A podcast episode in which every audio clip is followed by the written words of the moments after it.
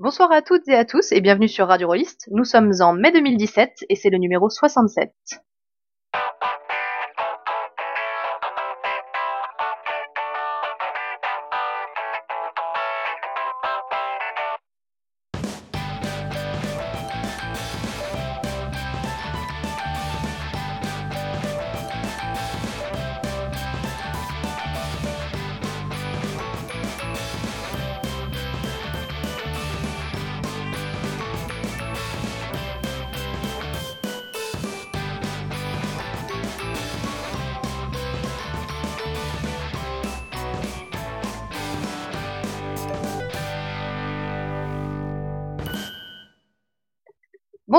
À tous pour ce nouvel épisode. Aujourd'hui, vous êtes chanceux car on va parler de cul, de violence et de bonheur. Car j'ai avec moi Steve qui va nous parler de zombie porn. Salut Et Gerhardt qui va nous parler du jeu Happy. Bonjour Et pour ma part, je vais me glisser entre ces deux chroniques pour vous parler de la violence en jeu de rôle. Alors mais tout d'abord, avant ces dossiers, Steve, je te laisse la parole pour notre coup de projecteur du mois. Oui, un coup de projecteur euh, sur un site qui s'appelle Tout le monde son rôliste. Alors, on va pas s'arrêter à la faute de grammaire, sans doute euh, volontaire, euh, mais on va parler de ce, de ce site un petit peu concurrent, puisque c'est un site d'un dénommé Arjuna qui se spécialise dans la critique de jeux de rôle. Alors, critique rédigée, puisqu'il y a beaucoup d'articles, enfin, il y a euh, beaucoup, y a, c'est un site assez récent, mais il doit y avoir cinq ou six critiques euh, sous format texte. Mais, et c'est pour moi ce qui m'intéresse le plus sur son site, il y a aussi de la critique enregistrée, puisque Arjuna s'est récemment lancé dans un travail de podcast euh, qu'il enregistre en solo. C'est des podcasts extrêmement courts qui s'intéressent au jeu de rôle, généralement à un jeu précis, en partant de son expérience euh, purement subjective de, joueur. Donc on a déjà euh, on a eu un, une première critique sur le jeu La saveur du ciel, un jeu de Fabien Hildwein euh, qui parle de cuisine. Ensuite une deuxième critique sur le jeu Romance érotique. Et récemment il a cherché à parler de la question de la représentativité dans le jeu de rôle en adoptant un, angle d'approche intéressant puisqu'il est parti d'un ouvrage, enfin un, un roman qui l'avait beaucoup intéressé qui s'appelait mon ami Gabriel, donc je, vous laisserai écouter. Alors c'est un site qui a connu, euh, dont vous avez peut-être entendu parler si vous êtes euh, familier des réseaux sociaux, entendu parler mais sans doute pour des mauvaises raisons, parce que sa deuxième critique, euh, donc sa critique sur romance érotique, c'est manger une volée de bois vert un, peu virulente de la part du monde rôliste.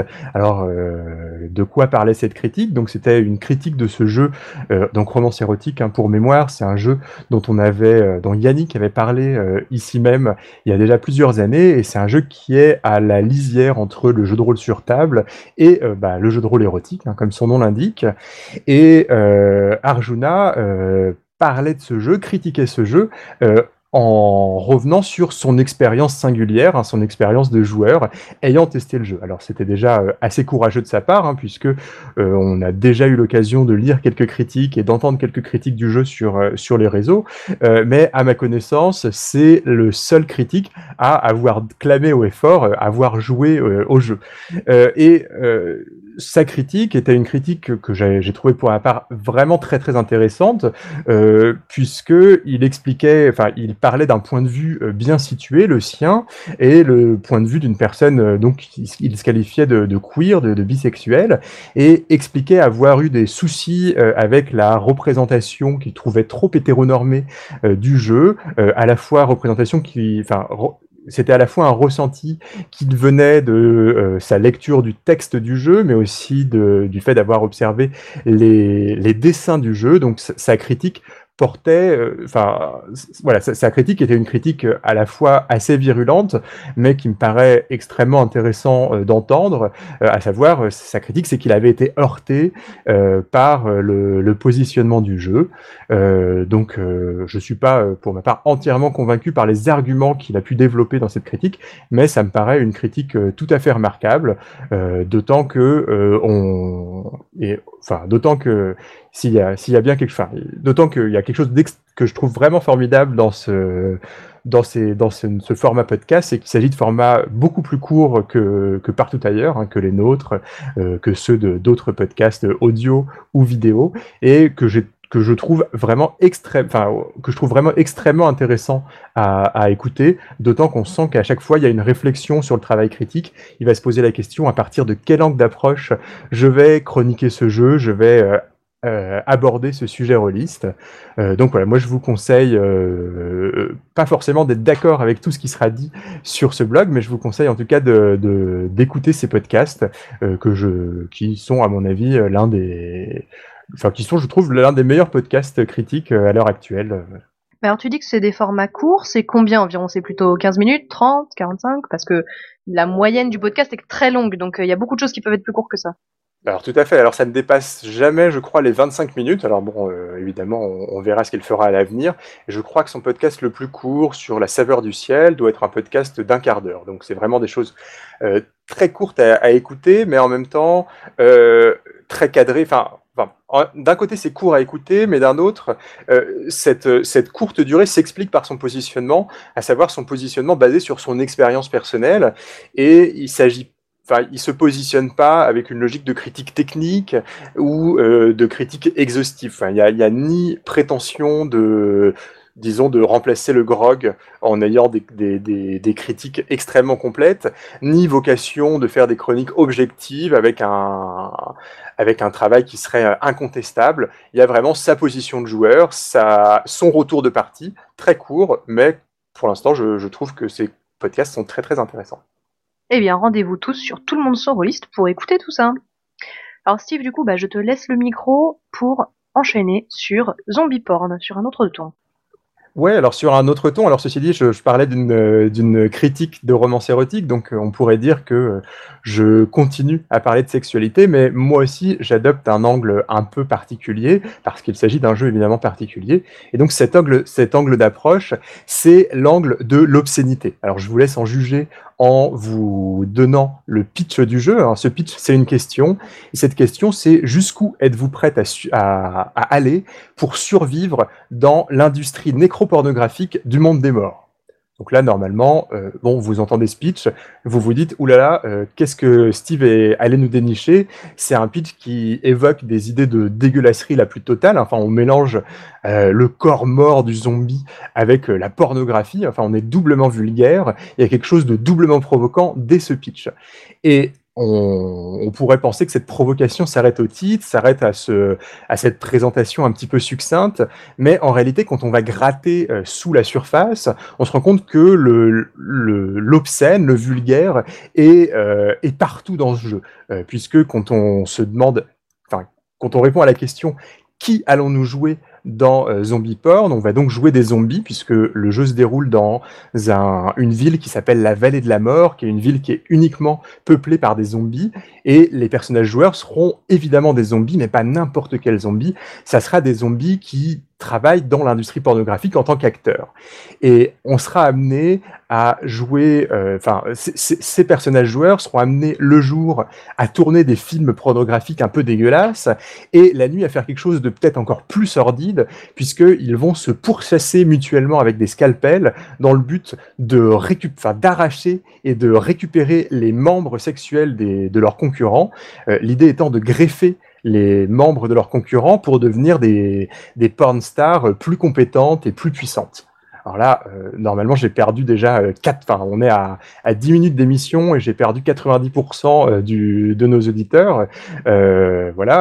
Alors bon, j'espère, j'espère pas. Hein, ne partez pas parce que je, vais essayer de vous convaincre dans ma dans, dans ma chronique, même que Zombie Porn est non, évidemment un jeu singulier, mais c'est un jeu qui, alors je dirais pas jusqu'à dire que c'est un jeu important vis-à-vis -vis de l'histoire rôliste, mais c'est un jeu extrêmement intéressant euh, parce que c'est un jeu qui a aujourd'hui 10 ans, c'est un jeu qui est sorti en 2007, et c'est un jeu qui me paraît illustrer euh, pas mal de choses de l'évolution dans la dernière décennie d'un certain type de jeu de rôle.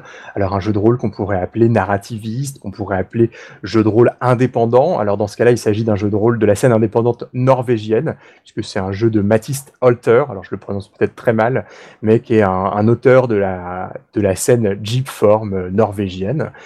Euh, et donc, donc voilà, ce, jeu, me semble-t-il, il y a beaucoup de choses à en dire. Euh, et, et et il me semble qu'on peut prendre ce jeu comme un prisme qui nous permet d'observer tout un tas d'évolutions d'un certain type de, jeu de rôle. Donc je ne vais pas euh, me contenter de te proposer une chronique, Guylaine, je vais te proposer trois chroniques différentes parce qu'il me semble qu'il y a trois choses différentes.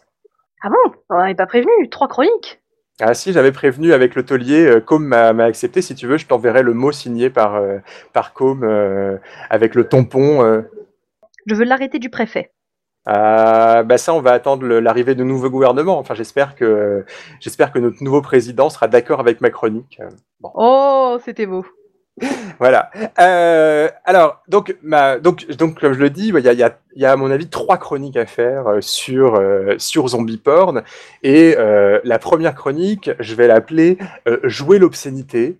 C'est une chronique sur la thématique du jeu où je vais chercher à répondre à la question est-ce que est-ce que ça a du sens? Est-ce que c'est intéressant? Est-ce que c'est pas un peu trop dégueulasse de jouer quelque chose de si obscène que le pitch de zombie porn hein? Donc, euh, donc euh, je l'ai cité, hein, le, pitch de zombie porn, ça nous amène à décrire des scènes pornographiques absolument obscènes et des scènes de mutilation sexuelle. Donc il y a quelque chose, voilà, enfin, j'utilise beaucoup le terme d'obscénité.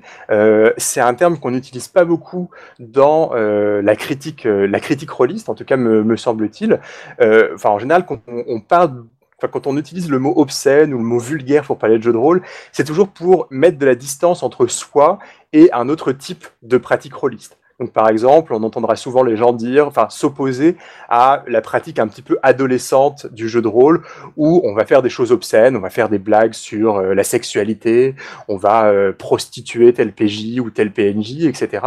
Donc, généralement, quand, on parle de ça, soit on veut dire qu'on a évolué par rapport à sa pratique adolescente, soit on veut se démarquer d'une certaine façon, euh, enfin, d'une façon de, jouer au, au, jeu de rôle. Alors, Pourtant, euh, même si on, utilise peu l'adjectif obscène pour parler du jeu de rôle, il me semble que l'obscénité, hein, elle existe même dans le jeu de rôle mainstream, enfin le, jeu de rôle grand public.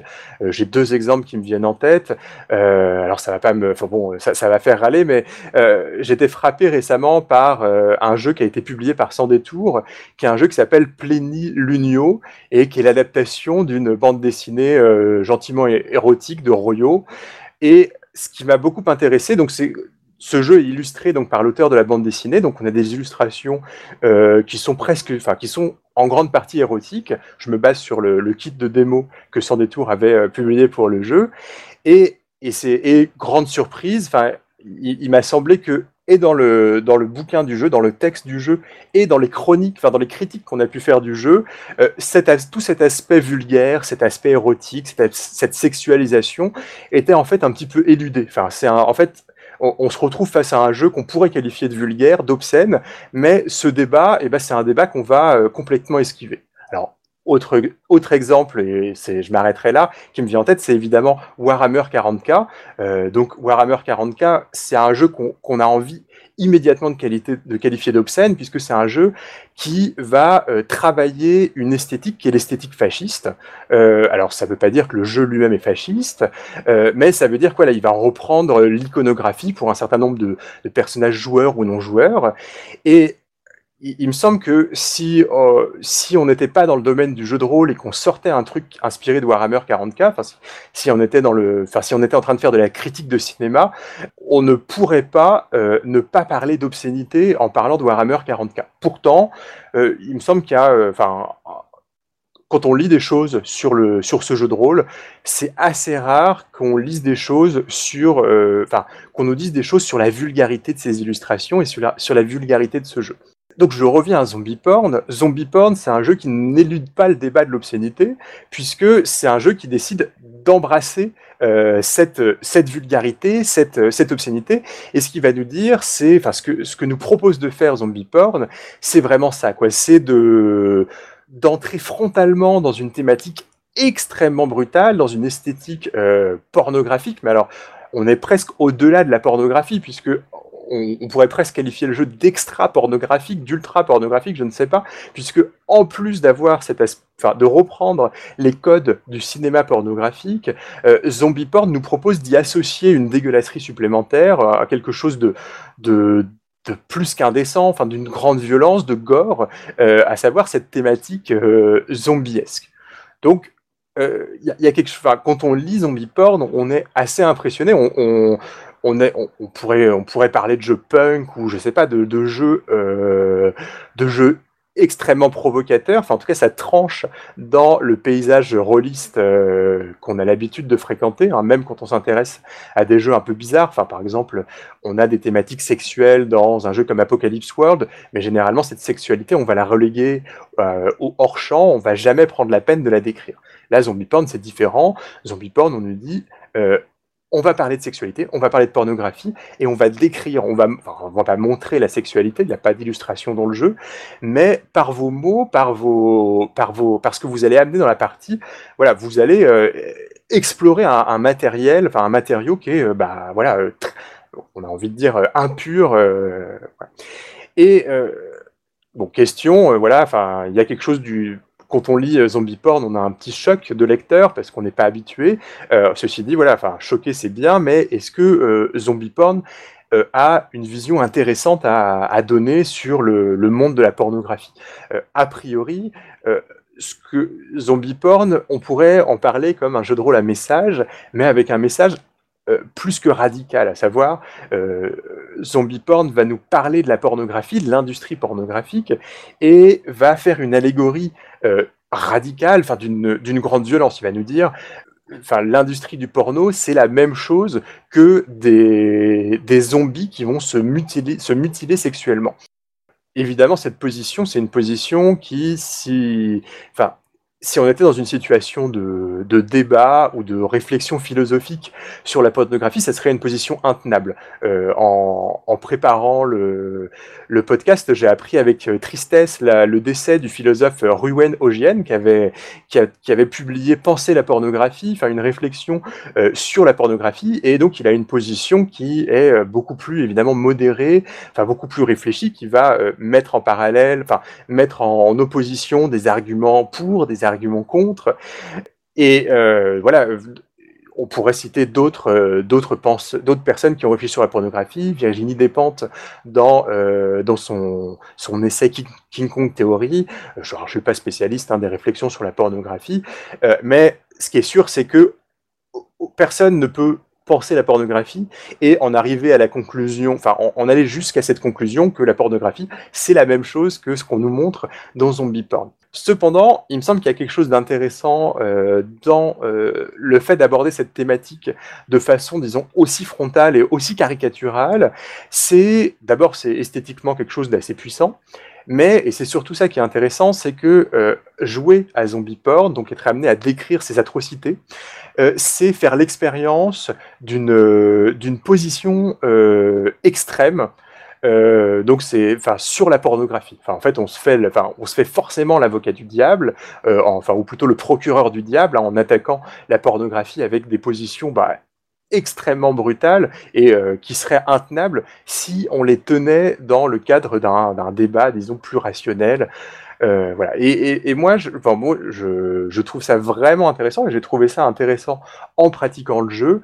Euh, et donc, j'ai envie de défendre cette thématique, cette, cette ultra-violence, cette ultra-sexualisation, cette extra-pornographie, en disant que voilà, euh, zombie porn nous permet de faire cette exploration un peu radicale euh, de, ce qu'est la pornographie, de non, d'une position qu'on peut avoir envie de tenir sur la pornographie. Mais alors, du coup, tu parles euh, là au début, la façon dont tu décrivais le jeu, j'avais l'impression que tout était présenté un peu au second degré. Là, maintenant, la façon dont on parle, j'ai l'impression qu'au contraire, tout est très premier degré. Où est-ce que ça se situe, en fait Alors, c'est un jeu humoristique, mais alors, enfin, oui, on, pourrait le qualifier de jeu, humoristique. Ceci dit, euh, il y a ce qui va se passer, en fait, c'est que c'est un jeu que, pour des raisons évidentes, on ne peut euh, qu'aborder sur le ton de la rigolade. Alors je dis pour des raisons évidentes parce que sinon ça serait vraiment trop euh, trop malséant de, de lancer une partie. Euh, voilà, on, est on est obligé, ne serait-ce que pour mettre de la distance sur ce qu'on est en train de raconter, euh, d'avoir un peu le sourire aux lèvres et d'avoir une attitude potache. Alors, mais ceci dit, voilà, on se rend compte que quand on s'avance dans la partie, on traite d'un matériau qui est voilà qui est tellement bon voilà qui, est tellement brutal qui a des moments de malaise, quoi. Enfin, alors bon, je, je dis pas qu'on je dis pas que c'est un jeu euh, vraiment qui va euh, créer le, malaise la plus totale et que vous allez en sortir en pleurant et en vomissant partout. Euh, euh ceci dit, voilà, enfin, il y a, y a, quelque chose qui se passe, c'est que voilà, c'est un jeu qui peut se présenter comme comique, mais on pousse les curseurs du, du grotesque tellement loin qu'il y a forcément, il y aura, il y aura un moment de dégoût.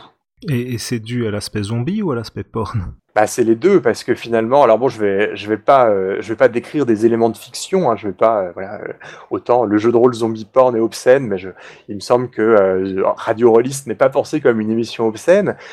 c'est lié aux deux. Enfin, je pense qu'il y a, c'est pas juste le mélange entre la, le disons la l'érotisme et la mort. Enfin c'est vraiment le zombie c'est un corps sale c'est un corps maladif. C'est c'est la pourriture voilà. Et en même temps l'esthétique pornographique, c'est, j'ai envie de dire par nature, c'est une esthétique qui ne peut que, que dégoûter. Euh, alors, euh, j'ai envie de, citer un film. C'était euh, ce film qui avait été réalisé dans le studio pornographique de HPG qui s'appelait Il n'y a pas de rapport sexuel. Donc, c'était un film, un, film documentaire uniquement montré à partir, monté à partir de rushs de tournage. Et c'est un film que je que je conseille pour qui s'intéresse à la question de l'industrie pornographique. C'est un film qui est euh, probablement la chose la moins euh, excitante que vous verrez de votre vie, parce qu'on se rend compte que l'accumulation et euh, l'accumulation en fait d'images pornographiques finit par dégoûter extrêmement rapidement. Et ben c'est la même chose. Enfin voilà, c'est c'est ce qu'on observe en regardant ce documentaire, mais c'est aussi ce qu'on observe en jouant à zombie porn donc un, une sorte de, trop plein. Enfin voilà, l'image pornographique produit très très très rapidement un effet de trop plein, euh, au mieux un effet de ridicule et probablement aussi un effet un peu de dégoût. Et c'est quand même euh, la partie, une partie de zombie porn ne durera pas évidemment des heures. Enfin vous y jouerez une heure et demie, peut-être deux heures. Mais voilà, je pense que euh, on voilà, il y, a forcément un moment où il y a quelque chose de gênant dans euh, ce qu'on est en train, de jouer. Alors moi, je ne connais pas du tout l'intention euh, de l'auteur euh, derrière le jeu, mais je le suis sur Google et je sais qu'il est intéressé par tous les aspects de l'industrie du sexe et des travailleurs du sexe. Il a une collection, je pense que c'est Sex Work ou Sex Workers, où il publie des articles, mais des articles il, répercute, il ne publie pas, mais il répercute des articles d'interviews euh, de pornstars, euh, de travailleurs du sexe, etc., des analyses sociologiques. C'est assez intéressant et c'est un, un monde. Euh, enfin, moi, je ne le connais pas de l'intérieur, mais je le découvre comme ça et c'est c'est très différent de ce qu'on pourrait imaginer ou de ce qu'on peut voir euh, dans les fictions euh, télévisuelles. Pour ceux que ça intéresserait, je conseille le, un, une étude de sociologie qui s'appelle Le travail pornographique, euh, qui a été adaptée en bande dessinée sous le titre La fabrique pornographique. C'est une étude de Mathieu euh, Trackman, euh, qui a été adaptée, enfin dessinée, euh, illustrée par Lisa Mendel dans la, collection Sociorama. Alors pour en venir à l'auteur, moi je, ne le connais pas personnellement. Il faut peut-être avoir en tête que c'est un jeu qui est déjà une œuvre de jeunesse, hein, c'est un jeu qui a 10 ans, donc j'aurais du mal à partir de la lecture de son euh, de ses réseaux sociaux, enfin de, de son Google euh, de savoir quelle était exactement sa position. Alors il me semble que c'est une position euh, critique, euh, mais voilà, comme je le dis, je pense pas que quiconque puisse avoir une position critique qui soit aussi radicalement opposée à la pornographie que de dire que la pornographie c'est la même chose que des zombies qui se qui se mutilent. Euh, donc voilà, forcément, il y avait à mon avis la volonté d'explorer euh, une certaine position vis-à-vis de la pornographie, mais voilà, je pense pas qu'on puisse déduire immédiatement ce que pense l'auteur de, de, son, de son matériau. Mais alors du coup, euh, tu parles de ces deux volets, de la façon dont la, la mutilation sexuelle est mise en parallèle avec la pornographie, d'un point de vue purement game design et phase de jeu autour de la table, comment est-ce que ça s'articule? Alors justement, c'est là que je propose de faire une, une deuxième chronique, parce que maintenant que j'ai évacué, que j'ai, essayé de justifier, ou en tout cas de, nous positionner par rapport à la question thématique, euh, évidemment, il faut, parler de game design sur ce jeu. Euh, donc, euh, parlons de game design. Hein, comment ça fonctionne une partie de, de Zombie euh, Il y a deux choses, deux choses qui frappent. Euh, d'abord, une chose qui est plus vraiment une nouveauté, enfin qui est voilà, bon, ça reste encore original, mais euh, c'est quand même commun dans les jeux dont on peut parler à Radio Rollist. Euh, Zombie Porn est un jeu sans meneur de jeu, donc c'est un jeu qui n'a finalement que des, que des joueurs et que des personnages joueurs. Peut-être plus intéressant, en plus d'être un jeu euh, sans meneur de jeu, Zombie Porn est un jeu compétitif. Euh, c'est un jeu compétitif et c'est un jeu qui évoque beaucoup le découpage de, jeux de société.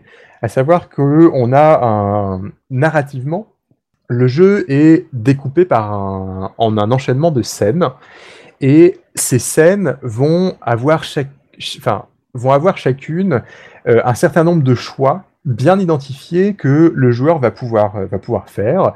Euh, et ces choix vont influencer sur les caractéristiques du personnage. Alors les caractéristiques d'un personnage de zombie porn, elles sont en gros au nombre de quatre. Euh, on a une caractéristique d'amour. On a une donc est-ce qu'il est est-ce reçoit de l'amour de la part d'autres personnes? Une caractéristique d'image. est-ce que donc il est est-ce qu'il a une grosse audience dans le monde nécropornographique? Non, enfin non, image, c'est plutôt euh, comme qu'est-ce qui va renvoyer dans le monde pornographique, une caractéristique de succès euh, et une caractéristique, alors c'est difficilement traduisible, c'est une, une caractéristique qui s'appelle angst. Alors on pourrait le traduire ça peut-être par euh, colère existentielle. Enfin, il y, a un côté un peu ironique, je pense, dans le terme de angst, qui désigne une sorte de, de rapport un peu romantique à sa propre colère, un côté un peu, un peu adolescent qui va écouter Baudelaire et s'habiller tout en noir. Au fond, le jeu pourrait être résumé par, cet enchaînement de, scènes laisse plusieurs choix aux joueurs. Donc, euh, est-ce que je vais jouer une scène d'amour ou euh, je vais essayer de me rapprocher de façon intime avec euh, un, autre personnage joueur? Est-ce que je vais jouer une scène de chasse où je vais chercher à mutiler les autres joueurs pour leur piquer leurs organes sexuels? Est-ce que je vais jouer une scène pornographique et donc dans ce cas-là je vais décrire un tournage? Et même au sein d'une scène, euh, on va avoir quelque chose de très scripté, en tout cas quelque chose de très codifié, puisqu'on va avoir un certain nombre de choix à faire. Donc par exemple, dans le cadre d'une scène pornographique, on choisit avec quels autres acteurs on veut la jouer, et chacun des joueurs qui incarne un des acteurs de cette scène va pouvoir choisir s'il va chercher à jouer euh, de façon... Euh, enfin, s'il va chercher à se mettre en avant, ou si au contraire, il va chercher à collaborer avec ses partenaires.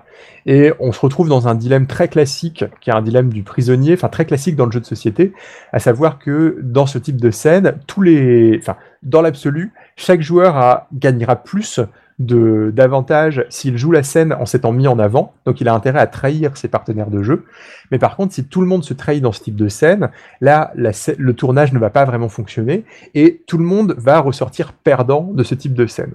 Alors, dans ce, déroulement, ce déroulement, on, pourrait, enfin, en fait, dans le jeu, non seulement on Enfin, c'est un déroulement très codifié, mais il y a quelque chose qu'on trouve assez rarement dans un bouquin de jeu de rôle, c'est des diagrammes. En fait, on a des diagrammes d'enchaînement de scènes qui vont permettre de euh, résumer le système de jeu d'une façon euh, hyper carrée et en même temps hyper contraignante pour, euh, pour le joueur, au point d'ailleurs que c'est un, enfin, le système de jeu, enfin les mécaniques de jeu, le, choix des scènes, l'évolution des divers, des divers statistiques, c'est tellement quelque chose de codifié qu'on pourrait presque jouer au jeu sans narration. En fait, on pourrait être amené à se contenter de dire, enfin, on pourrait ne pas décrire, par exemple, les scènes de romance, les scènes de sexe, etc., etc.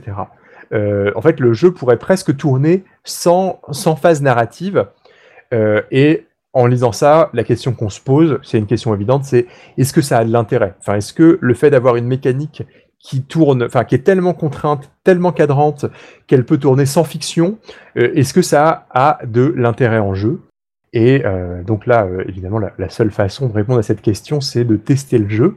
Euh, alors ça, à la fin du jeu, l'auteur du jeu décrit une de ses parties et explique que, selon lui, et c'est quelque chose qui enfin, il y a quelque chose qui émerge de, zombie porn, quelque chose d'authentiquement émouvant au-delà du côté purement ludique, purement compétitif du jeu, et qu'on se retrouve plus, plusieurs fois, enfin, qui s'est retrouvé plusieurs fois avec ses propres joueurs à faire des choix qui s'avéraient euh, clairement sous-optimaux euh, dans le but de gagner la partie, puisque je ne sais pas si je l'ai dit, mais on peut gagner, enfin, il y a, y a, un vainqueur à la fin d'une partie de zombie porn, mais euh, cet aspect compétitif finit par être, alors peut-être pas parasiter, mais finit par rejoindre une, une un véritable attachement des joueurs au personnage et à nous amener à faire des choix qui sont euh, finalement des, vrais choix euh, moraux ou des choix euh, esthétiques. et donc voilà, l'aspect tactique, enfin c'est un jeu tactique, mais en fait on se rend compte que l'aspect tactique ne s'efface derrière le derrière disons ce qu'on va raconter en tant que joueur. Et ça, c'est bon, voilà, c'est vraiment très très intéressant à observer. Oui, Guylaine Alors concrètement, cet aspect euh, technique, euh, cet, euh, cet aspect très tactique et stratégique de l'enchaînement des phases, il correspond à quoi justement dans la fiction? Alors, il correspond. Alors, en fait, et c'est peut-être là la réussite du jeu. Enfin, c'est là, là, où le jeu peut fonctionner, c'est que c'est les décisions tactiques qu'on va qu'on va prendre ne sont pas des décisions abstraites. Euh, quand par exemple on va décider de se mettre en avant euh, lors du tournage d'une scène pornographique, bah, en fait notre personnage va décider de se mettre en avant. Enfin, on n'est pas en train de, enfin, les, choix que vont faire les joueurs vont avoir un impact sur la fiction. Et finalement, c'est ça qui va faire qu'on va euh, laisser, se laisser la possibilité d'être touché par ce qu'on est en train de raconter. Parce que finalement, il y a une concordance entre les choix des personnages et les choix tactiques, mais pas que tactique que vont prendre les joueurs euh, tout au long de la partie. Et voilà, et ça c'est vraiment quelque chose de très intéressant et je vais, enfin, et peut-être d'un petit peu euh, contre-intuitif parce que quand on lit le jeu, on a vraiment ce sentiment d'avoir un jeu carcan, euh, un jeu qui va laisser, enfin, qui va laisser aucune liberté créative et même narrative aux joueurs. Et en fait, enfin, on se rend compte que, on se rend compte qu'en fait non, le jeu en a beau codifier l'évolution des sentiments des personnages euh, et, mécaniser peut-être un petit peu à outrance ce qui pourrait tenir de la pure relation interpersonnelle entre les PJ, euh, en fait on se rend compte que le jeu fonctionne et le jeu parvient à engager les personnes, les joueurs dans la fiction. Voilà donc pour euh, l'aspect game design et je vais, je vais revenir j'ai une dernière chose à, dire sur ce, sur ce jeu et une, disons, une, dernière partie à mon dossier zombie porn. Et euh, cette partie, j'ai envie de la, de la, qualifier de chronique un petit peu anachronique parce que je vous parle aujourd'hui de zombie porn, un jeu qui a 10 ans. Euh, mais en fait, on se rend compte que euh, c'est un jeu d'une autre, c'est littéralement un jeu d'une autre époque. Euh, en fait, 10 ans dans le milieu du jeu de rôle, c'est énorme. Alors, il y a des jeux qui ont 10 ans, enfin qui ont plus de 10 ans aujourd'hui, qui, qui ne nous frappent pas par leur distance. Mais dans le cas de Zombie Porn, on a le sentiment que c'est un jeu qui est situé dans un courant rôliste tellement particulier euh, que on n'imagine pas qu'aujourd'hui on pourrait euh, écrire un jeu euh, qui a les mêmes mécaniques que Zombie Porn. On pourrait envisager un jeu tout aussi provoquant dans sa thématique, ça on en trouve, enfin on vous parlera dans, je pense dans le prochain numéro du jeu de Batronoban qui s'appelle Mantoid Universe, euh, jeu trash au possible, hein. je sais que, il me semble, que, je sais pas si Gerard tu as joué, mais il me semble que Guylaine tu as testé, as pu tester le jeu. Ouais, mais non, moi j'ai pas eu l'occasion. Voilà, donc là on l'aspect un peu punk, l'aspect hyper trash de Zombie Porn se retrouve hein, dans, euh, dans des jeux récents, euh, notamment les jeux de Batronoban, qui méritent euh, eux aussi complètement le détour. Mais par contre, mécaniquement, on a un jeu qui s'inscrit dans une période, c'est la période de, de, The Forge. Alors The Forge, c'est le c'est un forum, c'est un forum de, qui réunissait des auteurs indépendants américains dont on a déjà pas mal parlé euh, dans l'émission, hein, des gens comme Emily Kerbos, euh, l'auteur de Breaking the Ice, des gens comme Ron Edward, qui était l'administrateur du forum et qui a écrit Sorcerer, des gens comme euh, Vincent Baker, qui est l'auteur de Dogs in the Vineyard. Et donc ces jeux, hein, c'est tous ces jeux dont on va parler comme des jeux narratifs, narrativistes, même si le terme est impropre. Et à l'époque de, de, The Forge, l'une des choses extrêmement intéressantes dans les jeux qui sortaient de ce forum, c'est que c'était des jeux qui, à chaque fois, cherchaient à réinventer un petit peu le jeu de rôle. Chacun de ces jeux proposait des façons de partager la narration, notamment de raconter des histoires qui étaient entièrement différentes. Donc, on avait Polaris, c'était un jeu où on n'avait pas de MJ et, où on avait euh, quatre personnes, enfin quatre joueurs dont les rôles tournaient entre chaque tour. On avait Breaking the Ice, qui était un jeu qui était une conversation intime. On avait euh, tout un tas de, enfin, on, avait vraiment à chaque jeu, on avait l'impression euh, de réinventer, on pourrait dire réinventer la poudre, mais en réalité, il y avait des jeux qui étaient réellement singuliers, tous très très différents. Et l'un de ces jeux, euh, l'un de ces jeux les, plus marquants, c'était un jeu de Paul Cheguet qui s'appelait My Life with Master. Et ce jeu, c'était un jeu où on incarnait euh, dans une, période d'Europe gothique les serviteurs d'un maître tyrannique. Il fallait penser par exemple aux serviteurs du comte de Frankenstein. Et le jeu avait cette, enfin, le jeu avait cette logique extrêmement cadrée, très proche du jeu de société, avec une logique d'enchaînement de scènes, mais extrêmement scriptée, avec des choix très très identifiés pour les joueurs et euh, avec des statistiques, enfin avec des caractéristiques des PJ qui étaient des caractéristiques liées à euh, leur état émotionnel. Enfin, il me semble que les caractéristiques, enfin les, les trois caracs principales de My Life with Master, c'était le dégoût de soi, la lassitude et peut-être l'amour, enfin l'amour. Euh, et donc c'est un jeu, voilà, c'est un jeu qui, qui faisait pas mal, enfin qui, avait amené pas mal de discussions à l'époque, notamment de discussions critiques, parce que c'est un jeu dont il était assez facile de se moquer. C'est assez facile de se moquer d'un jeu dont la caractéristique principale, c'est le dégoût de soi. Et c'est aussi assez facile de se moquer d'un jeu qui euh, propose de, de, de repenser le jeu de rôle en supprimant le meneur de jeu, mais en le remplaçant par des mécaniques de jeu extrêmement contraignantes, euh, contraignant euh, beaucoup euh, la narration notamment. Et Zombie Porn, c'est un jeu qui s'inspire de ce jeu euh, My Life with Master, mais enfin, il fait plus que s'en inspirer. En fait, c'est une sorte de euh, réécriture parodique de My Life with Master. Et c'est là que, et c'est quelque chose qui est assumé par l'auteur, hein, puisque à la fin du, à la fin du texte de son jeu, il explique qu'il s'est inspiré de tout un tas de jeux forgiens. Euh, et dont, dont My Life with Master, avec une volonté un petit peu de, de se moquer de ces mécaniques extrêmement contraignantes et de, ce, de cette volonté un peu qui peut, qui peut sembler un peu absurde de euh, mécaniser euh, l'état émotionnel des personnages joueurs. Et ceci dit, il y a quelque chose de très intéressant, enfin, il y a, quelque chose d'assez intéressant de, dans le fait de jouer dans My Life with Master, c'est que, bon, voilà, ces idées, il, il, me semble que dans les, dans les héritiers de, de, de, ce courant de jeux de rôle indépendant américain, on a abandonné euh, les idées de My Life with Master et donc les idées de zombie porn. Enfin, ça viendrait à l'idée d'assez peu de personnes d'avoir cette inspiration euh, euh, proche du jeu de société, d'avoir cet aspect très très tactique dans la gestion de l'évolution des émotions des personnages joueurs. Et aujourd'hui, enfin, quand on regarde les héritiers du forum The Forge, on se rend compte qu'on a évidemment, euh, comme héritier évident, on a toute la mouvance euh, propulsée par l'Apocalypse, hein, les jeux qui s'inspirent du jeu de Vincent Baker, Apocalypse World, et on a une autre mouvance, c'est la mouvance de jeux qui se qualifie aujourd'hui de story games, euh, peut-être traduit par jeu narratif en, en, français, et on se rend compte que à, à l'effervescence euh, des premiers temps du temps de The Forge, euh, à l'inventivité euh, sans cesse renouvelée des, techniques de narration, on, a vu succéder une grande uniformisation des jeux du courant Story Games, qui fonctionnent finalement tous un peu sur la même logique, à savoir un un rôle, enfin, à savoir un joueur qui est extrêmement guidé dans la structure narrative de ce qu'il va être amené à raconter. Euh, donc j'ai un jeu en tête, un je sais que tu en avais parlé Gerhard, c'était Fall of Magic.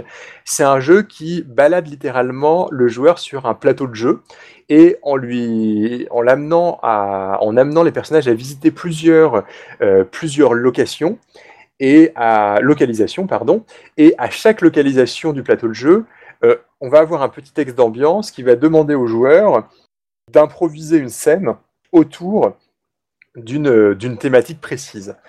Et finalement, ce, type de donc le fonctionnement de Fall of Magic, euh, c'est le fonctionnement de aujourd'hui 95% euh, des jeux qui se euh, revendiquent euh, du mouvement Story Games.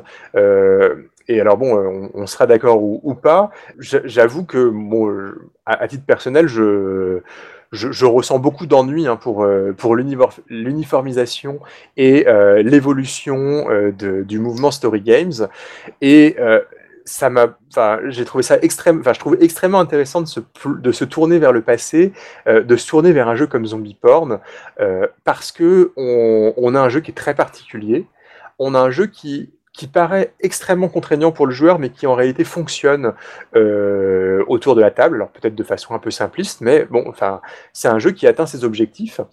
Et pourtant, c'est un jeu qui est très très très différent enfin, qui est très très singulier et très différent des, des jeux, enfin, des autres jeux de la Forge de l'époque. Donc euh, voilà, enfin pour moi, je trouve vraiment très très intéressant de se replonger dans Zombie Porn parce que c'est un jeu qui nous permet de jeter un regard vers l'arrière et de se dire que euh, il, reprend une structure de jeu qui aurait peut-être pu s'imposer dans une réalité parallèle, enfin dans, un, dans une réalité de game design parallèle, euh, qui a été euh, supplantée par le mouvement Story Games, qui s'est considérablement uniformisé. Donc moi, je conseille aux joueurs qui s'intéressent à, à l'histoire, disons, de ce mouvement, mais aussi qui s'intéressent à, à l'histoire du game design, de tester Zombie Porn, parce que c'est voilà, c'est c'est aujourd'hui extrêmement intéressant de, de, se plonger dans, dans un jeu aussi surprenant et aussi singulier. Et donc ce jeu, aujourd'hui, où est-ce qu'on peut le trouver? Alors, euh, le jeu, on peut le trouver de deux façons différentes. C'est un jeu qui a été... Euh, qui fait partie du recueil Norwegian Style. C'est un recueil qui a été euh, d'ailleurs édité par euh, l'auteur de Zombie Porn et qui réunit euh, beaucoup beaucoup de jeux, enfin plusieurs, enfin une vingtaine de jeux de la scène nordique de l'époque, donc euh, du milieu de, des années 2000, et euh, donc euh, qui est disponible sur la plateforme d'impression et de vente à la demande Lulu. Euh, pour une, une quinzaine d'euros. Euh, moi, je vous conseille vraiment de vous procurer ce recueil. Alors, il y a des, y a des jeux peut-être un peu moins intimidants que euh, Zombie Porn dans le lot. Hein. Il, y a y beaucoup de jeux expérimentaux, mais il y a évidemment des jeux avec une thématique un peu moins, euh, un peu moins rentre dedans. L'autre façon de se, le procurer, je terminerai juste là-dessus, c'est sur le site, euh, il me semble Norwegian Style. Il est disponible en PDF de façon, de façon gratuite. Euh, Gerard, oui? Pour se donner une idée du genre de jeu qu'il y a dans Norwegian Style, Norwegian Style, même si c'est assez hétéroclite, il y a un jeu qui s'appelle Until We Sink et qui était traduit en français jusqu'à ce que nous coulions. Euh, à l'époque, c'était gratuit chez Narrativist. Je pense que ça doit encore pouvoir se trouver dans certains coins du, net, qui est, pas mal. Je pense que j'en ai déjà parlé dans un podcast, mais je ne saurais pas dire quand. Euh, qui est un jeu euh, de rôle où on joue euh, les occupants d'une île qui est en train de couler il y a eu un meurtre. Et euh, il y a une série de, de cartes que l'on tire euh, pour, euh, pour voir un peu ce qui se passe. Un jeu un peu contemplatif, euh, comme moi je les aime bien, euh, qui, est, qui est assez chouette et très simple. Ouais, il y a, y a, aussi, euh, alors ça, ça va, ça va faire plaisir à Guylaine, c'était à, à, ma connaissance la première publication des cartes d'Itrasby, c'était dans le recueil Norwegian Style. Ah oui. Bon, alors ceci dit, bon, vous pouvez l'acheter ou aller sur le site, parce que je pense que la quasi, voire la totalité des jeux de ce recueil sont disponibles aujourd'hui en PDF, euh, enfin gratuitement. J'avais ma question, qui est euh, ouais. souvent avec ce type de jeu-là, le problème que j'ai, c'est qu'ils sont difficiles à aborder si on ne connaît pas euh, les autres jeux euh, du même mouvement. J'ai pas mal de joueurs qui ont, qui ont du mal avec des jeux issus du mouvement forgien euh, parce qu'ils n'ont pas la, culture forgienne qui va avec et le jeu est trop, trop sec dans ses instructions et ne donne pas assez de, assez de jeux chers. Est-ce que c'est le, problème ici aussi ou est-ce qu'on a tout ce qu'il faut pour jouer?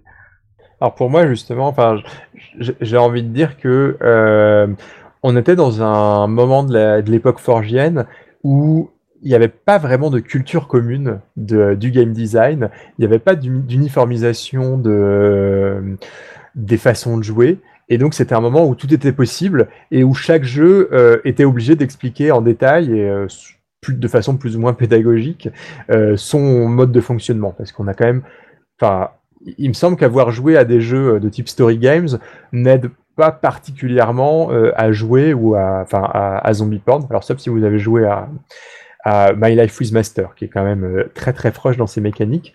Donc moi je pense que, alors enfin, si la thématique vous parle évidemment, enfin vous pouvez parfaitement vous lancer, euh, enfin vous pouvez débuter euh, sur Zombie Porn qui ne qui ne ne pose pas de difficulté en termes de compréhension des règles. Il pose une difficulté thématique évidente, mais voilà. Merci Steve pour cette chronique lourde.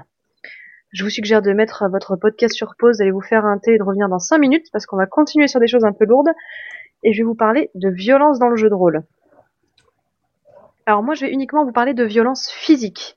Euh, pour des raisons euh, très simples techniques. Hein, sur un dossier, je ne peux pas vous parler de tout.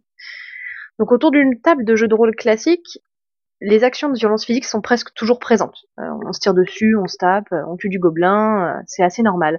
La violence est en fait presque systématique, en tout cas elle est systémisée.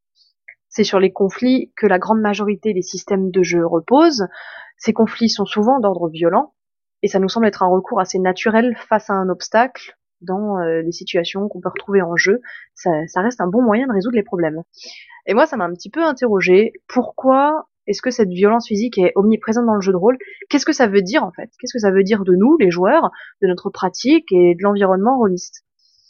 Alors, attention, je suis pas du tout en train de faire un procès à la violence, de dire que c'est pas bien, etc., etc. C'est pas du tout ça. Je m'interroge juste parce que c'est quand même quelque chose qui revient toujours. Alors on n'est pas là pour euh, jouer les Mireilles Dumas et dire qu'on va tous finir à, s'égorger les uns les autres, bien au contraire. Mais voilà, j'avais quelques réflexions à apporter, euh, du moins je l'espère, et à développer. Alors je prétends pas euh, révolutionner quoi que ce soit, hein, c'est juste mes interrogations, et ce dossier va sans doute soulever plus de questions que de que d'apporter de réponses. Alors tout d'abord, je me suis demandé en fait à quoi servait la violence dans le jeu de rôle? Pourquoi est-ce que il y a autant de violence physique dans les parties? La première réponse évidente, il m'a semblé que c'était tout simplement une raison historique. Le jeu de rôle, c'est un héritier du wargame, où on joue à la guerre et à la bataille. Donc de toute façon, c'est un contexte de violence physique, où on a des troupes qui vont se taper dessus. Donc déjà un héritage purement historique qui amène assez logiquement la violence comme, euh, comme élément important du jeu. Après, faut se rendre à l'évidence, c'est un sacré moteur narratif. Euh, pour créer des rebondissements, de l'action et de l'aventure, c'est quand même assez idéal d'avoir euh, de la violence, des combats, euh, des meurtres, des patates dans la gueule. C'est quand même plus, un bon ressort pour dynamiser une histoire. Et c'est aussi un moyen de donner de la force à des situations. On va pouvoir créer un enjeu et un impact émotionnel fort avec de la violence.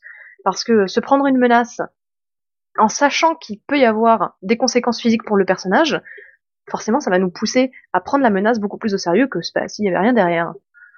Donc on presse un peu le citron des PJ pour extraire le jus fictionnel qui va nous donner du contenu intense, de l'émotion ou alors une aventure palpitante, enfin des, choses un peu intéressantes comme ça. Moi, j'ai tendance à, voir la violence comme euh, l'illustration la plus euh, la plus simple du principe de cause-conséquence, qui est un principe euh, souvent très très important dans nos parties.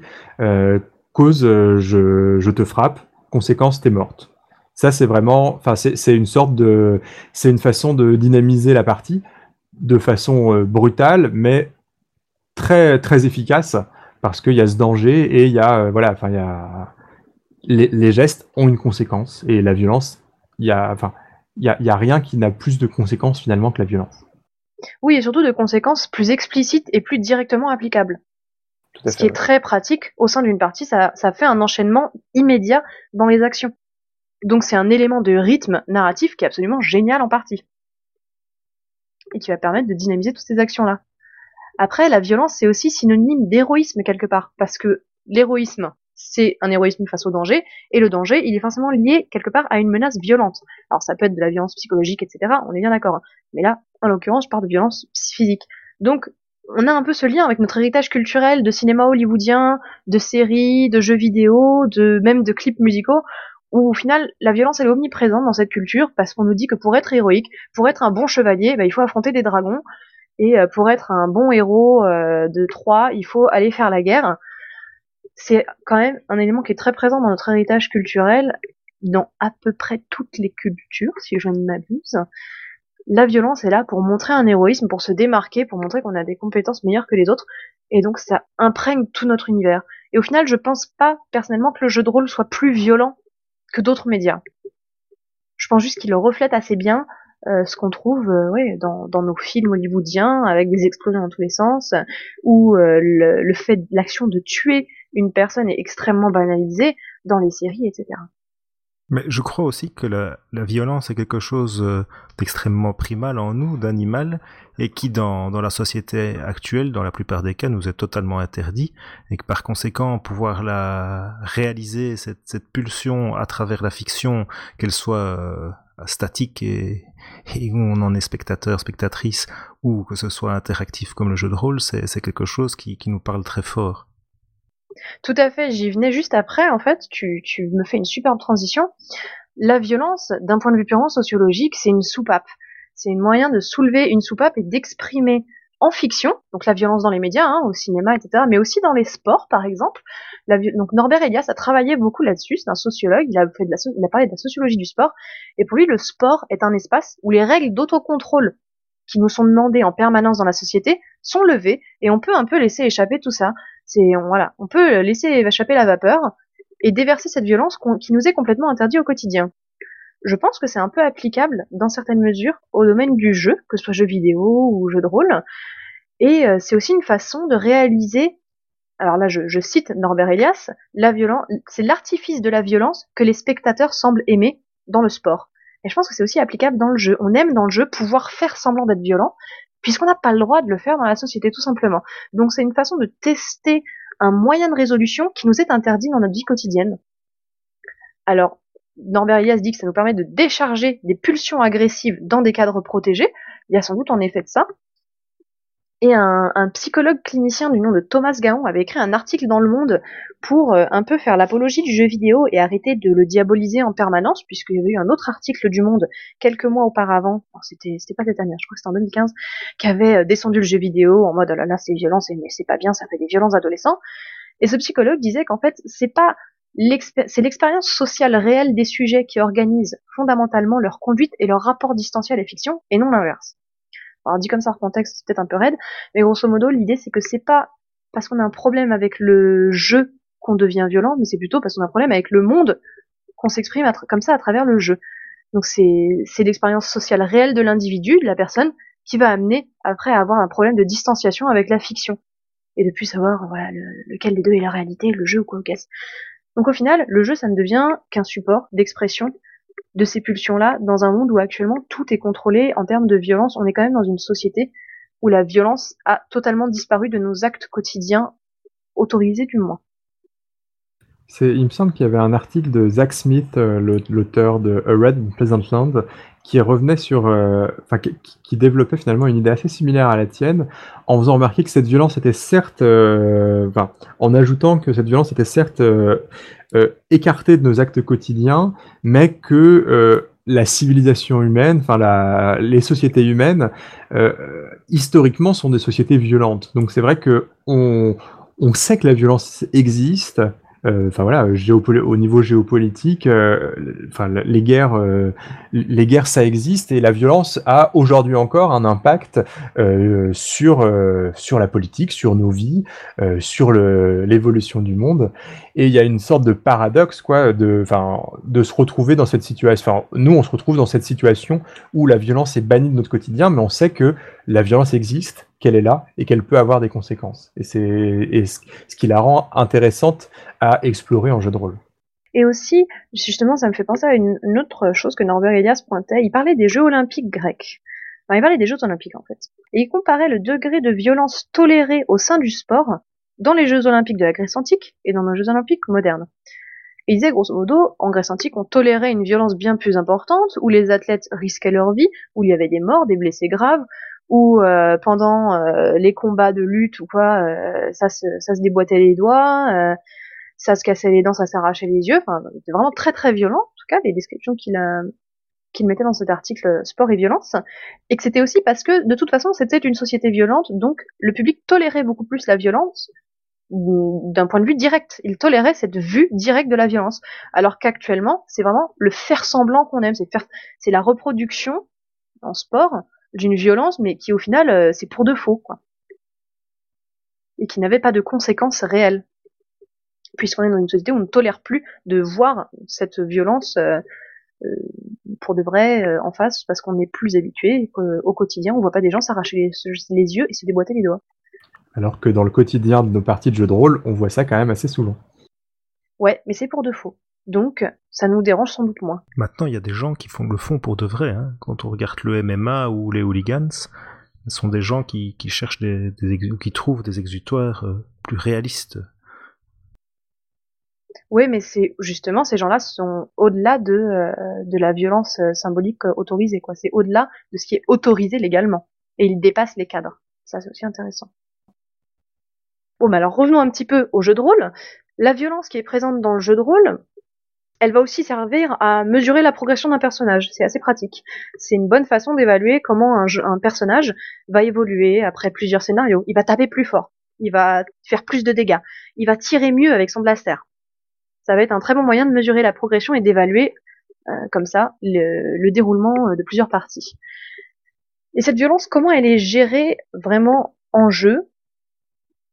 Il y a beaucoup de choses à dire là-dessus. La première chose que je dirais, c'est que à la différence des autres médias, je pense au cinéma, je pense à la littérature, euh, séries, etc. en jeu de rôle, on est actif. On n'est pas passif, on n'est pas simplement spectateur d'une histoire qui se déroule, on est l'acte, on est un des acteurs et on est donc responsable quelque part des actes de son personnage. Donc, assez logiquement, on va être responsable de la violence de son personnage. Mais quand on observe un petit peu plus près, on voit qu'il y a tout un tas de micro-mécanismes qu'on peut trouver au sein des jeux et à plusieurs étapes d'une partie de jeu de rôle qui va un peu dédouaner le, joueur et dire qu'en fait, il n'est pas totalement responsable de la violence de son personnage. Tout d'abord, le livre de jeu de rôle lui-même. Dans un livre de jeu, il y a toujours enfin presque toujours, hein, on va jamais, on va pas dire toujours, il y a presque toujours une partie liée à la résolution des combats, ou plus largement des conflits. Donc déjà, ça donne une direction implicite à la personne qui lit le livre, le MJ souvent, soyons honnêtes, et ça va déjà suggérer l'utilisation de la violence en jeu, dire que c'est normal s'il y a de la violence, regardez, c'est même prévu dans les règles. Après, il y a même la fiche de perso qui va, euh, qui va avoir cette influence-là. Quand on va, en tant que joueur, se retrouver avec devant les yeux une fiche de perso où il y a une compétence de tir, une compétence arme à feu, une compétence bagarre, eh ben déjà, ça nous suggère quelque chose. C'est, c'est une porte qu'on nous ouvre. C'est un peu comme si on nous mettait le flingue dans la main. Alors oui, on est responsable d'appuyer sur la gâchette, mais il y a quelqu'un qui nous a mis le flingue dans la main à la base. C'est la faute au MJ.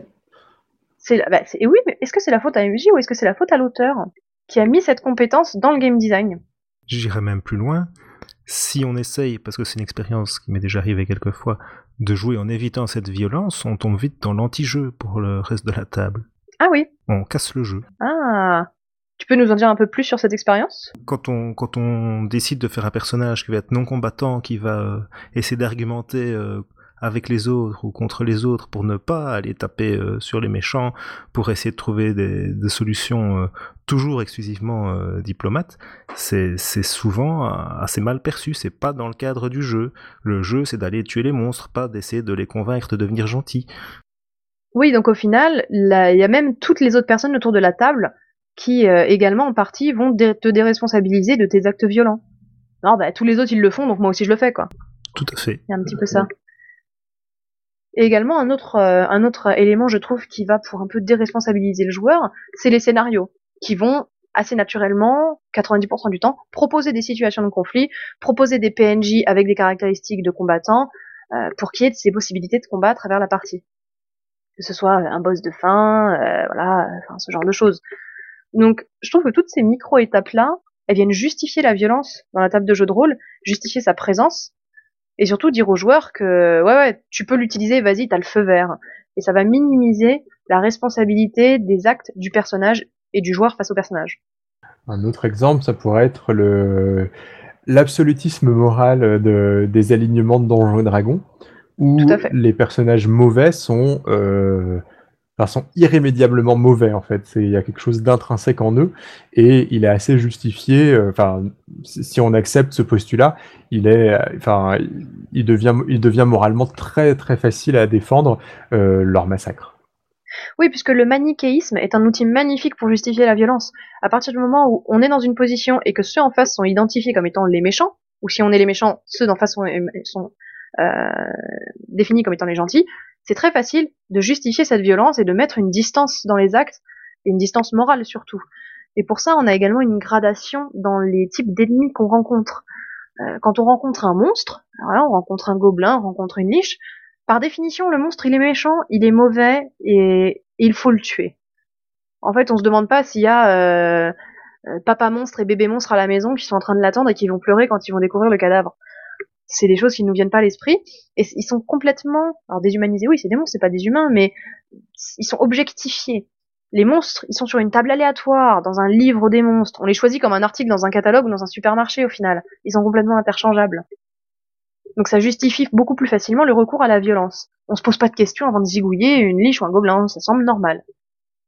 On peut trouver, finalement, dès le, le, premier jeu de rôle, enfin dès Donjons et Dragons, une mécanique qui, euh, qui est une mécanique un peu oubliée, mais en fait très très intéressante, c'est la mécanique de morale, à savoir que euh, dans certaines situations, alors je me rappelle plus exactement ce qui se passe dans Donjons et Dragons, on peut se retrouver après avoir blessé ou tué un, un des monstres d'un groupe de monstres, à faire peur aux monstres restants et du coup à les amener à fuir.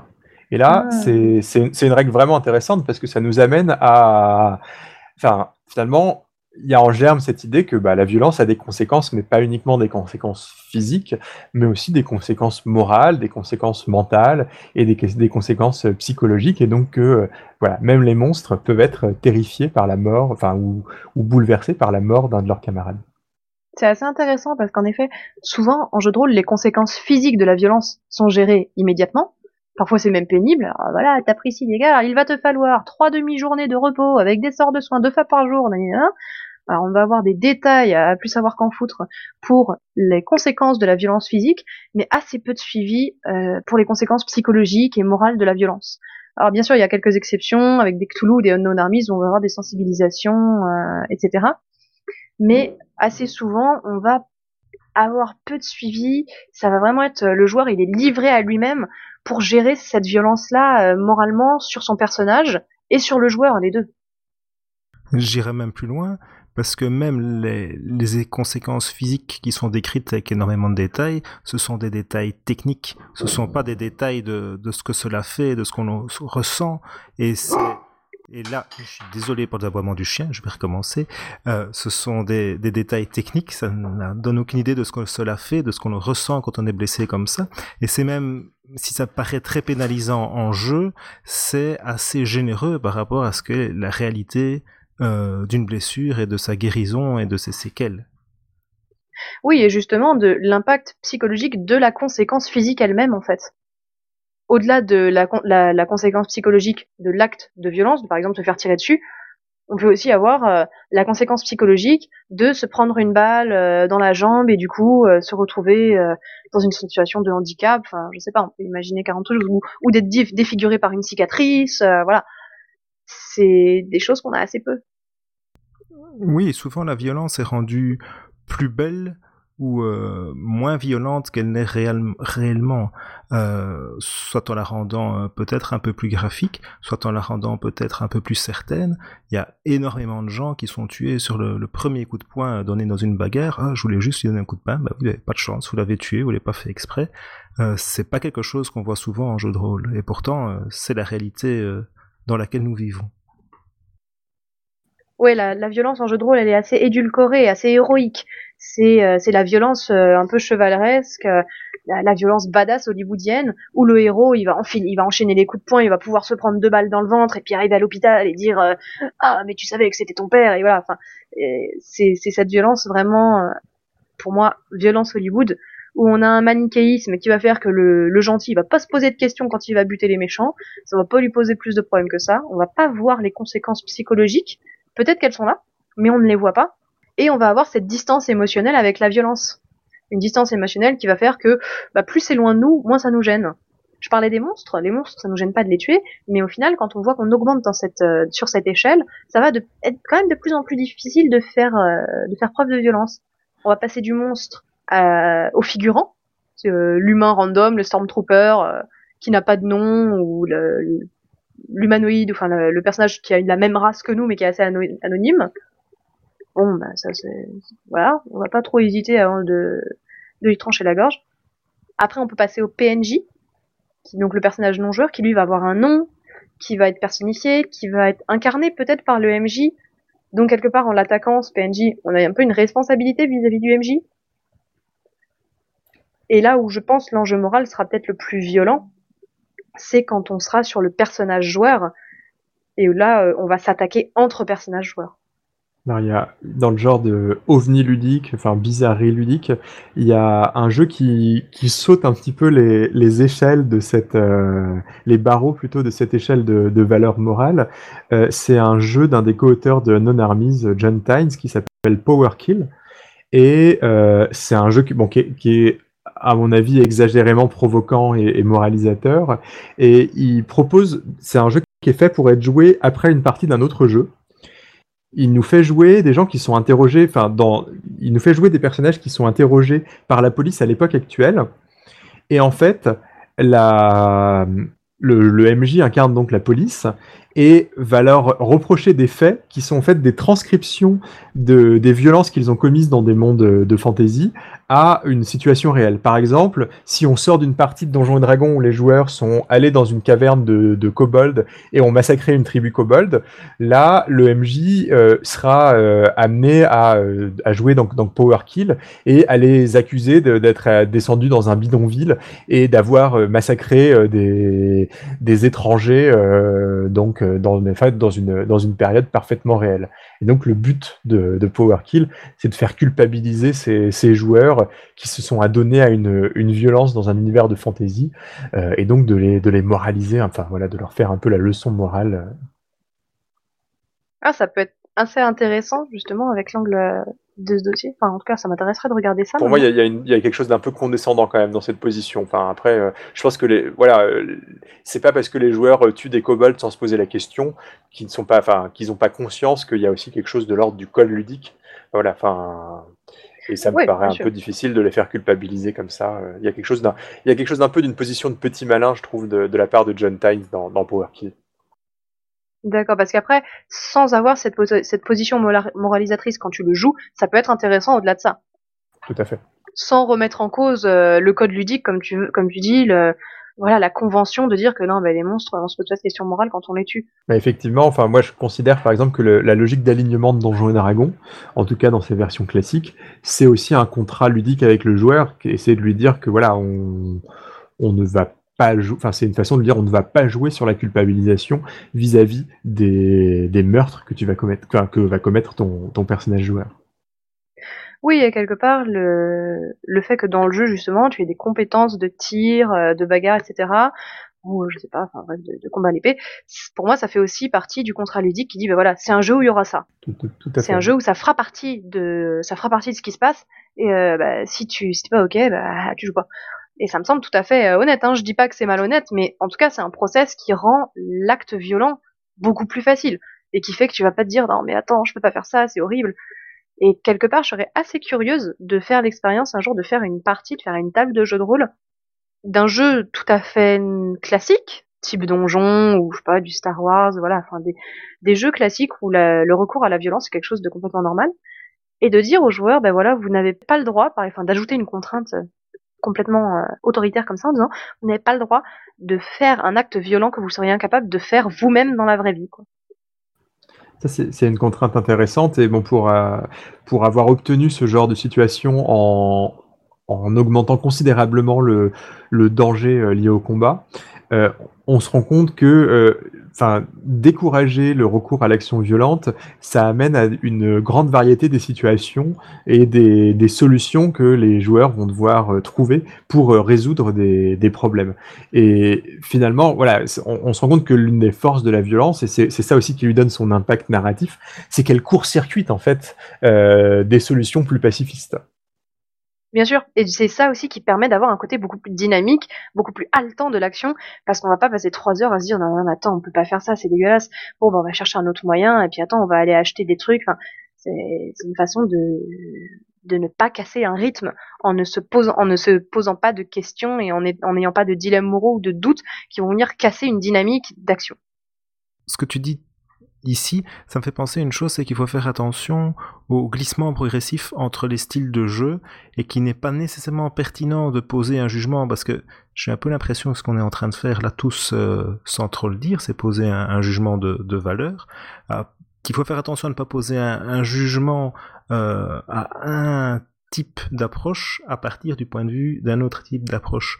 On n'est pas obligé de faire du jeu de rôle en s'identifiant à son personnage On n'est pas obligé de faire du jeu de rôle en racontant une histoire. Ça peut être quelque chose de très tactique, de très abstrait, et il n'y a pas plus de violence à ce moment-là à tuer euh, des orques qu'à prendre un cavalier ou un fou aux échecs. C'est du même registre. Maintenant, les, pratiques ont évolué et euh, je pense que parfois on a, on a hérité d'un passé. Je, je, reste sur l'exemple Donjons et Dragon parce qu'il est, il est connu. Euh, où on était avec un jeu qui était essentiellement tactique, avec peu euh, d'implication dans le personnage et donc peu de valeur morale, et que c'est apparu euh, progressivement quelque chose qui était un jeu vraiment ludique est devenu progressivement quelque chose de plus, j'ai envie de dire plus humain, de plus euh, littéraire, de plus proche de nous que simplement la, mécanique du jeu. Et que si on maintient les mêmes pratiques, et les mécaniques encouragent ça, eh bien, on va, on va se retrouver avec un, un, décalage entre le point de vue moral quand on est tout à l'autre bout et qu'on considère euh, la pratique euh, du début. Ah oui, mais ça justement, je pense que c'est un angle et un ton qui est souvent d'emblée donné dans le livre. Et, euh, et quelque part, c'est souvent il n'y a que le MJ qui lit le livre et les autres joueurs ils l'ont pas lu, donc ils n'ont pas ce ton et ce fait que bah oui la violence là ce sera normal et on prend de la distance avec et on joue pas les conséquences et en tout cas moi j'applique aucun jugement à tout ce que je dis là. Je considère pas que c'est qu'il faut subir des conséquences psychologiques. Bah non, parce que si à chaque fois qu'on joue au jeu de rôle, on devait faire le, suivi émotionnel de son perso, ce serait chiant. On n'a pas toujours envie de ça. Mais que faut peut-être justement avoir conscience de la façon dont la violence est traitée dans le jeu, de dire ok bah ouais moi je signe pour ça et pas de souci. Et, euh, et ce que tu dis est assez intéressant parce que justement l'approche de jeu va permettre ou non une mise à distance de la violence. Si on a une approche justement très gamiste, très ludiste, où on va dire bah voilà non moi je veux juste euh, pexer ou euh, faire du dégât, etc. Bah là on va avoir un recul qui fait qu'il va être beaucoup plus facile d'utiliser de la violence. La violence va juste être vue comme un moyen de solutionner un problème. Et c'est pas grave, c'est juste une façon de jouer. Alors que si on a envie de jouer plutôt simulationniste, bah là, euh, on va vouloir gérer l'impact émotionnel, etc., etc. Donc si je comprends bien, ce que tu me dis, c'est qu'il faut euh, être conscient de la manière dont le jeu ou la tablée propose de traiter la violence pour ne pas se tromper et quelque part ça fait entièrement partie, partie du contrat social de savoir comment on va traiter et ressentir cette violence. Alors je c'est mon avis personnel, je dis pas qu'il faut absolument le faire, mais je pense que ça peut être intéressant de s'interroger à la lecture d'un jeu sur le rôle qu'a la violence dans ce jeu. Et j'ai l'impression que, en tout cas moi, j'avais l'impression pour moi c'était quelque chose d'acquis en fait que j'avais jamais questionné, c'était juste évident que la, violence était évidente.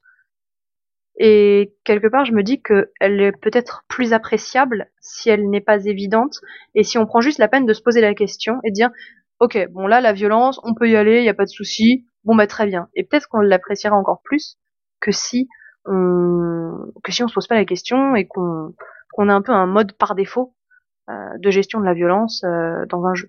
À titre perso, j'avais eu un, un, vrai choc ludique en découvrant Unknown Armies, euh, juste pour un truc tout bête.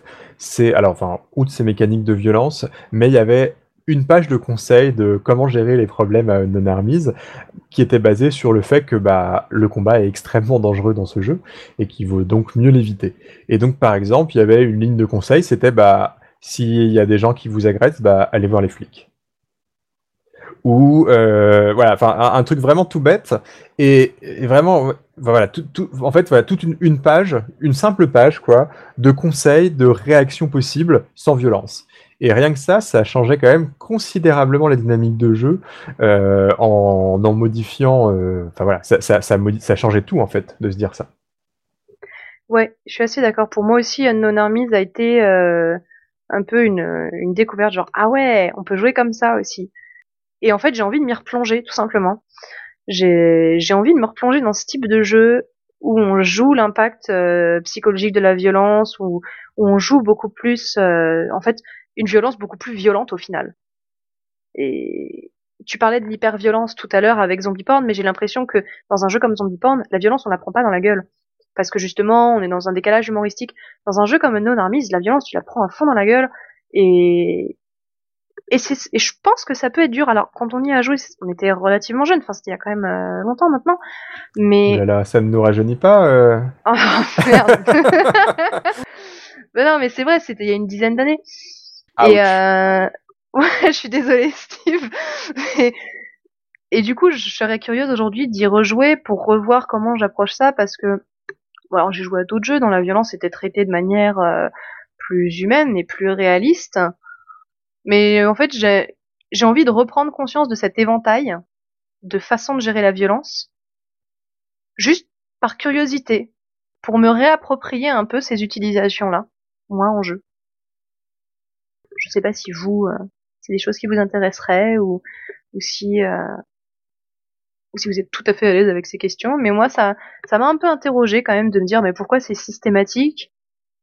Et après avoir fait quelques parties où il y avait aucune violence ou en fait l'idée m'est venue sur cette sur ce dossier parce que on regardait récemment la série The Crown et je me faisais la réflexion qu'il y avait aucune violence dans cette série, qu'il y avait à aucun moment de la violence et que c'était sacrément rare, mais que c'était quand même passionnant et je suis persuadée qu'on peut faire des parties de jeux de rôle passionnantes sans violence. Mais euh, mais s'il y avait que ça, ce serait sans doute pas très intéressant et vice versa. Donc voilà, tout simplement un petit résumé de, mes interrogations. Euh. moi, moi, ça me donne envie de faire la différence entre la violence et la scène d'action. Ou euh, le fait qu'on sait que la violence ne prêtera pas à conséquence, et le fait qu'elle est euh, très cinématographique, très de KPDP, désarme tout à fait le, côté violent. On sait qu'après les, les, figurants se relèvent et que c'est juste des bleus. Et, et ça permet d'avoir euh, le côté un peu exaltant sans avoir nécessairement le, poids moral.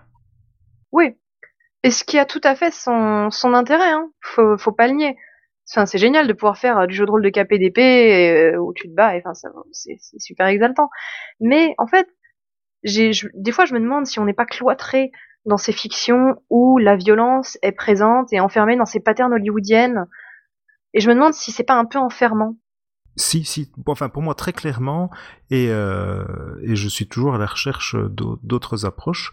Euh, un jeu que j'aime beaucoup et qui va bientôt sortir, euh, bien que je ne suis pas entièrement convaincu sur la forme qui est très traditionnelle, mais jouer avec l'auteur c'était vraiment très gai, c'est Freepon d'Étienne Barr, où la, violence, euh, oui, il y a des scènes d'action, mais on ne peut pas gagner le jeu, entre guillemets, on ne peut pas réussir le scénario par la violence. Ça, c'est le perdre, euh, le recours à la violence.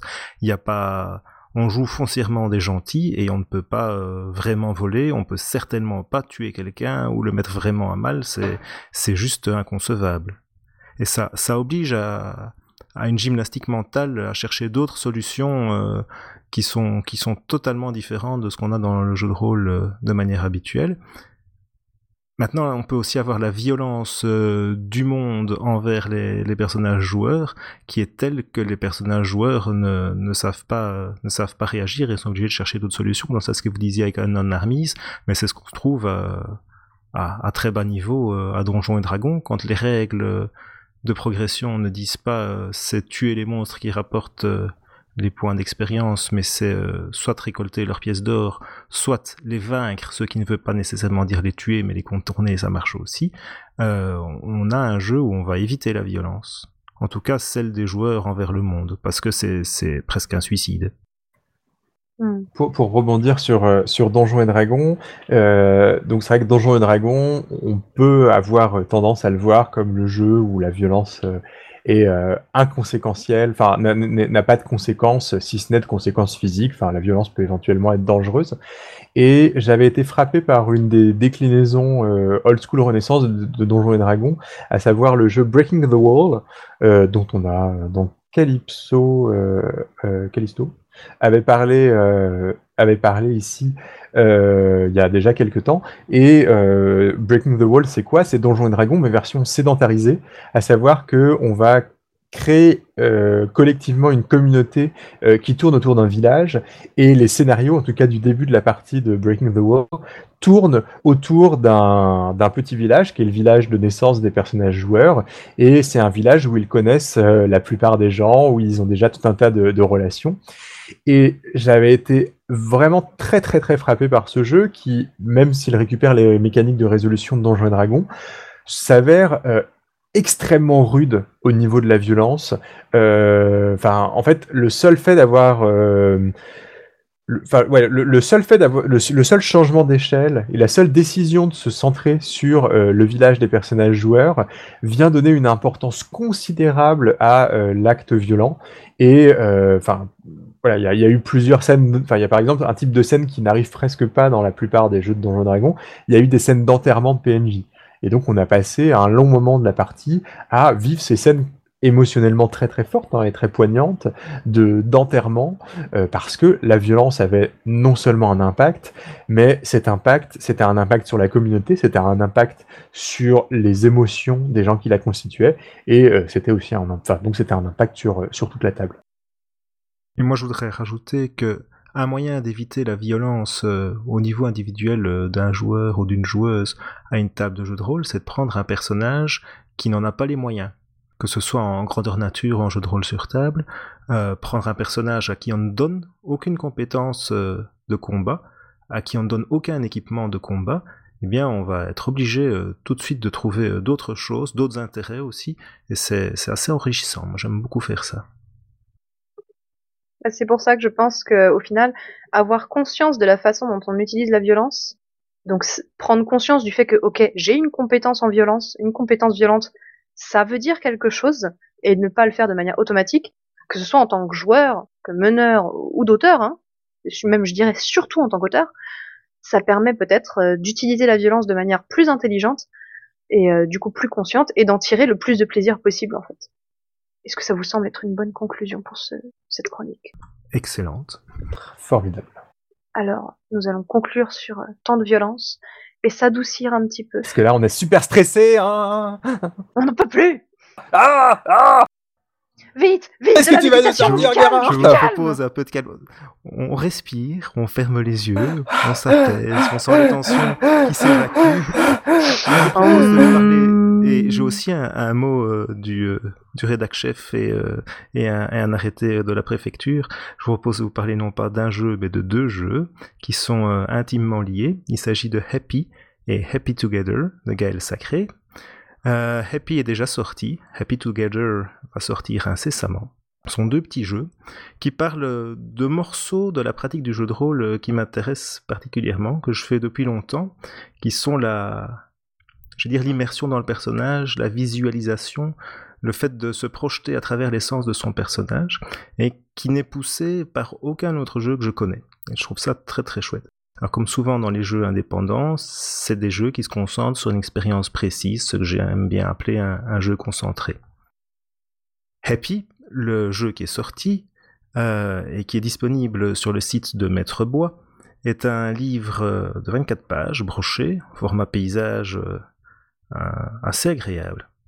Et c'est 10 euros sur Amazon, vu qu'il l'a fait euh, via Amazon Create Space, qui est une alternative à Lulu ou 5 euros pour le PDF euh, via PayPal directement sur son site. C'est un jeu pour un joueur et la durée d'une partie c'est au moins 15 minutes. Alors le jeu est très simple. Certains de mes amis le découvrent plus comme un exercice comme un jeu. Euh, on peut aussi le, le voir comme une pratique de visualisation, voire de relaxation. Pour jouer au jeu, on va d'abord choisir un moment calme, prévoir le temps nécessaire, et choisir une inspiration. Une inspiration, ça va être un peu le thème qui va nous guider pour le jeu. Il s'agit d'une musique, d'une photographie, d'un objet, d'un mot, d'un lieu, d'un parfum, d'une atmosphère, bref, n'importe quel élément qui va nous permettre euh, d'avoir un point de départ. Ensuite, on choisit une destination. C'est un lieu de notre choix, qu'on a a priori envie d'explorer.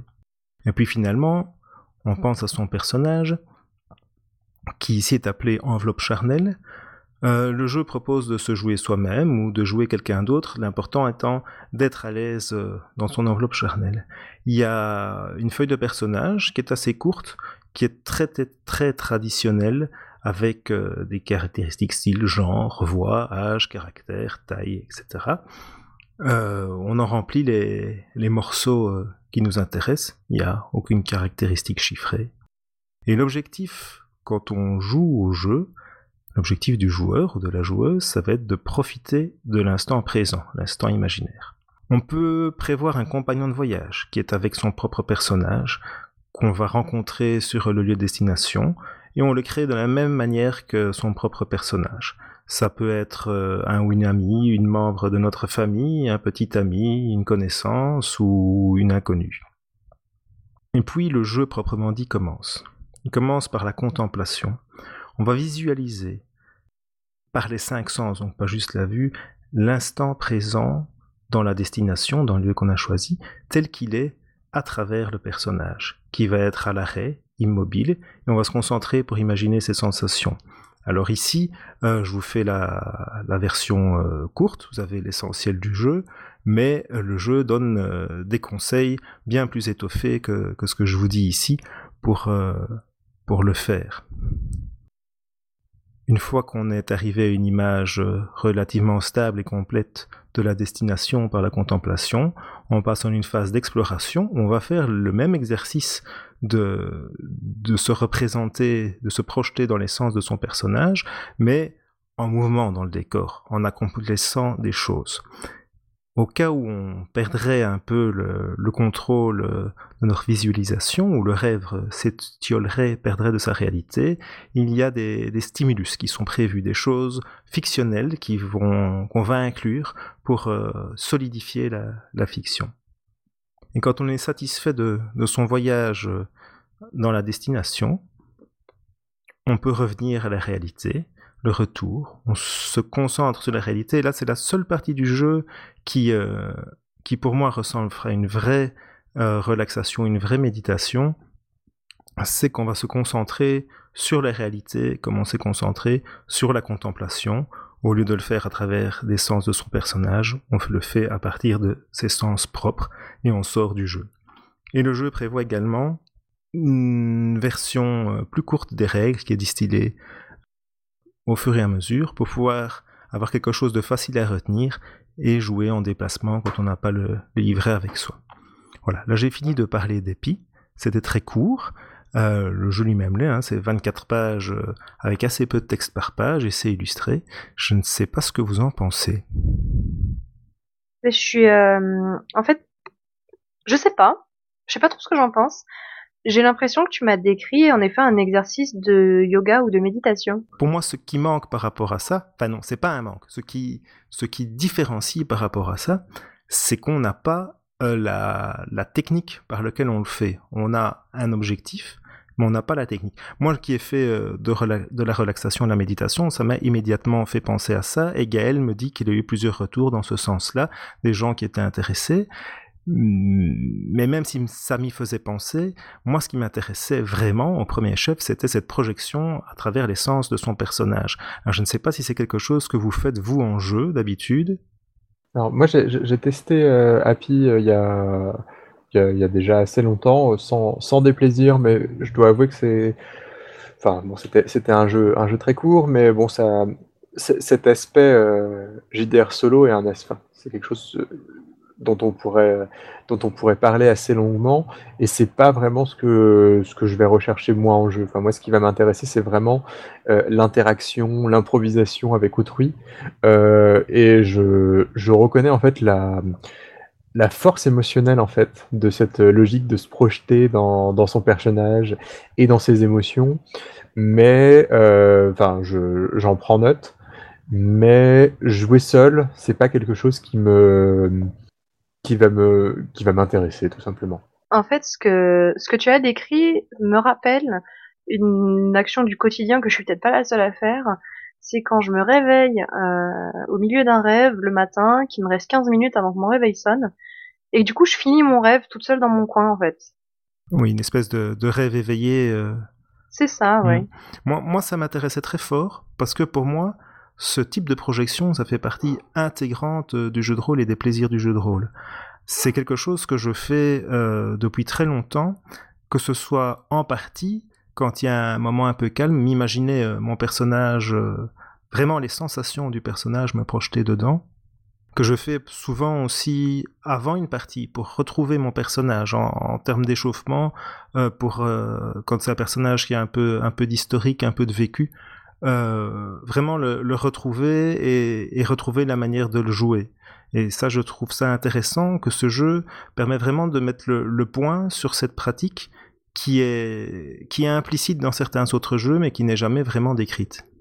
Il y a une blague récurrente dans la communauté des géanistes nordiques, euh, puisqu'il y a apparemment une pratique, alors je ne sais pas à quel point elle est répandue, mais qui existerait, qui consisterait à demander des moments de pause pour euh, ressentir les émotions, pour ressentir seul en fait les émotions de son personnage. Et euh, certains, certains organisateurs ont qualifié ça, je pense avec avec un peu d'ironie de en, disant qu'il faudrait qu'on ait des placards à immersion euh, pour s'isoler tout seul et ressentir les émotions de son personnage. Et donc c'est, alors ceci dit, bon, enfin, au-delà de la blague, il y a quelque chose de, il y a quelque chose d'intéressant parce que c'est vrai que, enfin, se contenter d'utiliser finalement la méthode Coué, quoi, et de se dire, euh, enfin, de de réfléchir seul, quoi, sans, sans, interagir avec le reste de la table et de se dire je ressens ça, je ressens ça, je ressens ça, c'est finalement quelque chose qui, qui va fonctionner. Enfin, moi, je sais que si vous voulez ressentir quelque chose en tant que, en tant que joueur, enfin, bah, enfin, voilà, faites ça, quoi. Enfin, restez calme, enfin, n'interagissez pas trop avec le reste de la table pendant quelques minutes, si possible, et euh, plongez-vous dans les émotions que, vous voulez ressentir pour votre, pour votre personnage. Moi, c'est quelque chose qu'il m'arrive de faire. Sauf que pour moi, Happy parle beaucoup plus des sensations que des émotions. Alors les émotions peuvent faire partie des sensations, mais moi je pense vraiment à quelque chose de beaucoup plus euh, physique. Le toucher, le goût, la vue, euh, le courant d'air, euh, la, kinesthésie, tout ça. je ne sais pas si tu connais cette sensation quand tu revais ton costume de grandeur nature, de revêtir ton personnage en même temps, oui, effectivement. Eh bien, pour moi, c'est un peu la même chose, mais sur table. C'est vraiment la sensation du personnage, et c'est ça qui, qui m'intéresse. La sensation du personnage et du monde, qui est la destination. Ça, c'est effectivement un plaisir que moi, je, je, ne ressens que très peu en jeu de rôle sur table. Euh, et que j'irais plus logiquement chercher dans le GN. Et, finalement, c'est une façon intéressante de voir Happy, quoi, de se dire, euh, c'est euh, une façon de penser cette, cette pratique pour le, jeu de rôle sur table. Alors, je vais poser la question troll et je fais exprès hein, de mettre les pieds dans le plat. pour moi, là, ce que tu décris, ça, Donc, je ça ressemble peut-être plus à un exercice de jeu de rôle qu'à un jeu de rôle, non? Oui, euh, j'ai posé la question à, à Gaël. Pour lui, c'est un, vrai jeu de rôle. Je dois dire que, que pour moi, c'est tellement une part importante du jeu de rôle que je mets l'étiquette jeu de rôle sans, sans aucun complexe dessus. Mais je comprends tout à fait qu'on puisse dire ça. Tout à fait. C'est presque un, protocole de visualisation. Il n'y a pas euh, de résistance, si ce n'est celle de maintenir, euh, je dire, l'hallucination quelque part. Euh, il n'y a pas d'enjeu euh, ludique, il n'y a pas d'interaction sociale si ce n'est euh, avec le compagnon, mais qui est, on joue tout seul, quoi. Si on parle du, principe du principe on est tout à fait à côté de la plaque. Donc on a, on a un petit bout de jeu de rôle isolé et qu'on n'est pas habitué à voir en général, mais je pense qu'on a d'autres jeux qui sont des petits bouts de jeu de rôle isolés et on n'a pas de, de difficulté à les qualifier de jeu de rôle maintenant, qui n'a pas toujours été le cas, et que, et que Happy le, peut le, mériter euh, grâce à ça. Mais maintenant, c'est une opinion tout à fait personnelle. Hein. Je conçois tout à fait que, que pour d'autres, ça ne fait pas partie du jeu de rôle, c'est embêtant, ça n'a aucun intérêt, pourquoi pas perdre du temps à ça Ça, je le conçois très bien. Le jeu de rôle est un loisir tellement multiple. Moi, je, suis sensible à la logique minimaliste euh, et donc euh, à, la logique finalement de de, de, fonctionner par soustraction, hein, enfin, et de d'enlever tout un tas de choses qu'on tenait comme euh, vérifiées, enfin comme euh, inhérentes au jeu de rôle. Après, c'est vrai que dans le cadre d'API, euh, supprimer les autres joueurs, c'est quelque chose qui finalement ne, enfin, pour moi, ça ne le, le, sort pas du cadre du jeu de rôle, mais par contre, ça, ça m'intéresse assez peu. Et voilà, et c'est pour ça qu'il y a Happy Together, enfin, ah. qu'il y aura, vu qu'il va bientôt sortir, sans fou lancement ce sera publié, je ne sais pas encore euh, exactement où. Euh, Gaël n'est pas encore euh, tout à fait au bout, mais quand je lui ai dit que j'allais parler d'API, il m'a proposé de parler d'API Together. Alors par contre, si, par contre, s'il n'y a pas de full lancement, je suis désolé, mais c'est pas un jeu de rôle. C'est un risque. je pense, non seulement il n'y a pas de full lancement, mais il n'y a pas de dé, donc c'est vraiment horrible. Ah n'y a pas de MJ. Il n'y a non, euh, plus pas de MJ. Il n'y a pas d'illustration dans le livre, juste la couverture. euh, Pas de violence, j'imagine? Il n'y a, pas- y a pas de papier glacé, pas de violence, c'est vraiment à côté de la plaque. quoi. Donc la version multijoueur, ce sera, de ce que je peux voir, un format poche euh, noir et blanc. euh, euh, Il n'y a pas de, de grandes illustrations et des petits motifs, euh, des culs de lampe, euh, mais il n'y a pas de grandes illustrations. 44 pages pour 2 à 5 joueurs. Il faut compter à peu près une demi-heure minimum par participant. C'est vraiment la version multijoueur euh, de Happy. Mais c'est, vu qu'il va y avoir des relations entre les personnages, c'est un peu plus actif. Là, je pense qu'on aura beaucoup plus de mal à dire que ce n'est pas un vrai jeu de rôle, si ce n'est pour l'absence de dés ou de full lancement. On suit un schéma à peu près similaire, à savoir qu'on va décider, mais cette fois-ci ensemble, d'une inspiration, d'un un thème qui va li- lier la partie, qui va servir euh, d'élément de, repère pour l'improvisation. On va décider ensemble d'une destination, euh, a priori un lieu contemporain, parce que c'est plus facile euh, pour, pour l'immersion et la communication. On doit faire moins de mise au point et d'explications pour savoir exactement comment est le monde. Ben, c'est celui d'aujourd'hui, tout le monde a priori le sait. Même s'il est possible d'induire de commun accord un léger surnaturel qui, pour les mêmes raisons, euh, ne doit pas transformer complètement le monde. Donc c'est juste un surnaturel euh, un vernis. Ensuite, on détermine les enveloppes charnelles, les personnages. De nouveau, le principe fondamental, c'est qu'il faut être à l'aise. La feuille de personnage est euh, différente de celle de Happy. On a une série de questions qui vont aider à définir son personnage, comme euh, quelle est la chose que tu préfères au monde ou qui est la personne qui compte le plus pour toi. Il y en a toute une série, on répond à celle que l'on désire. On définit les relations entre les personnages. Et Gaël nous invite à penser aux différences entre notre personnage et nous-mêmes, et peut-être à, à penser cette différence, à chercher cette différence. Ça, ça fait un peu penser à Breaking the Ice. Chaque personnage a une quête, qui est un objectif à long terme, et inatteignable en partie. C'est un objectif qui peut évoluer au fur et à mesure de l'évolution du personnage, il peut être changé. Des exemples de quêtes, je voudrais devenir un grand guitariste, je souhaite aider mes élèves à s'épanouir, je voudrais m'intégrer dans ce nouveau pays.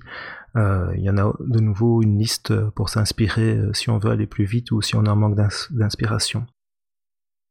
Et là, les personnages sont terminés, la destination est choisie, l'inspiration est connue, on peut commencer le jeu à proprement dit, comme dans Happy, des phases de contemplation et des phases d'exploration. La contemplation, on ne va plus imaginer euh, seul dans sa tête, euh, dans calme, euh, sa, sa destination. On va faire, à autant de voix qu'il y a de joueuses, la description de la destination, chacun à son tour, selon un des chaque sens. Donc, ça va être une, alternance euh, de petites phrases, donc ça va être très interactif. Il faut prendre son temps, profiter de l'instant du temps, de la beauté de l'instant. Et si on change de lieu en cours de partie, de lieu de la fiction, bien, on recommence chaque fois par une phase de contemplation du lieu. Quand le lieu est connu, on rentre dans l'exploration, on fait agir les personnages, explorer la destination. Il est de nouveau conseillé de prendre son temps, de se focaliser sur les sens. On est encouragé à parler en méta de ce qui se passe dans la fiction, euh, à ne pas trop séparer euh, les personnages du groupe, vu que l'interaction entre eux est quand même ce qu'il y a de plus important. La narration, pour ce faire, est libre, partagée, donc on peut parler de tout, sauf euh, des personnages des autres. Pour animer un peu le jeu au-delà de, la quête et l'exploration, à tout moment, un personnage peut ressentir un désir, qui va être un, objectif de son personnage, un objectif à beaucoup plus court terme que la quête, quelque chose qui est atteignable. À ce moment-là, il va être noté sur une feuille commune, donc euh, qui est propre à la séance, et où tous les personnages vont noter leur désir, avec chaque fois l'objet du désir et le nom du personnage. Par exemple, euh, comme désir, on peut avoir retrouver la maison de mon enfance, chanter du Johnny Cash en karaoké. Les désirs, comme les quêtes, peuvent être formulés à chaque instant, et il en conseille au moins un ou deux pour une partie euh, correcte. Parce que la partie va assez vite et organiquement s'orienter autour de la réalisation de ce désir. Et ce qui est très important à savoir, c'est que le personnage qui a le désir ne peut rien faire lui-même pour le réaliser. Il peut faire des choses dans la fiction, mais il n'y arrivera pas tout seul. Pour y arriver, on a besoin des qualités, qui sont au nombre de six, des qualités comme l'écoute, le savoir-faire, la curiosité, qui pour moi m'évoquent euh, l'univers euh, des dessins animés Ghibli.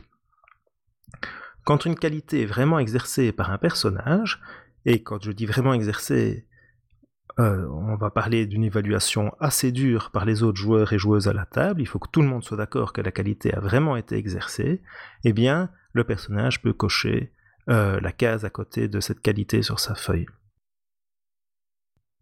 Pour résoudre un désir, c'est-à-dire arriver à essayer de l'exaucer vraiment, il faut qu'il y ait trois coches qui soient utilisées, trois coches de qualité, dont au moins deux chez d'autres PJ, et peut-être une peut être prise chez le PJ dont c'est le désir. Ce sont les autres qui narrent la mise en œuvre euh, du désir, et le joueur dont le désir est mis en œuvre choisit s'il s'agit d'un succès ou d'un échec, s'il en profite vraiment ou si c'est pas ce qu'il croyait. Si c'est un échec, n'importe quel autre joueur va décrire un événement positif, quelque chose de positif qui en ressort euh, malgré tout. La fin de la partie, c'est quand on veut, quand les joueurs estiment en avoir terminé, quand il est l'heure de se dépêcher pour attraper le métro, et la conclusion d'un désir est un moment un peu naturel pour euh, terminer la partie. À ce moment-là, comme dans Happy, il y a une phase de retour où on fait le bilan sur la fiction, on fait un débriefing, c'est vivement conseillé. Ensuite, il y a des conseils euh, pour euh, comment jouer la suite, et comme dans Happy, il y a des, des règles spéciales plus légères si on veut jouer en déplacement, comment, ce qu'on doit noter ou pas noter, ce qu'on peut retenir, etc.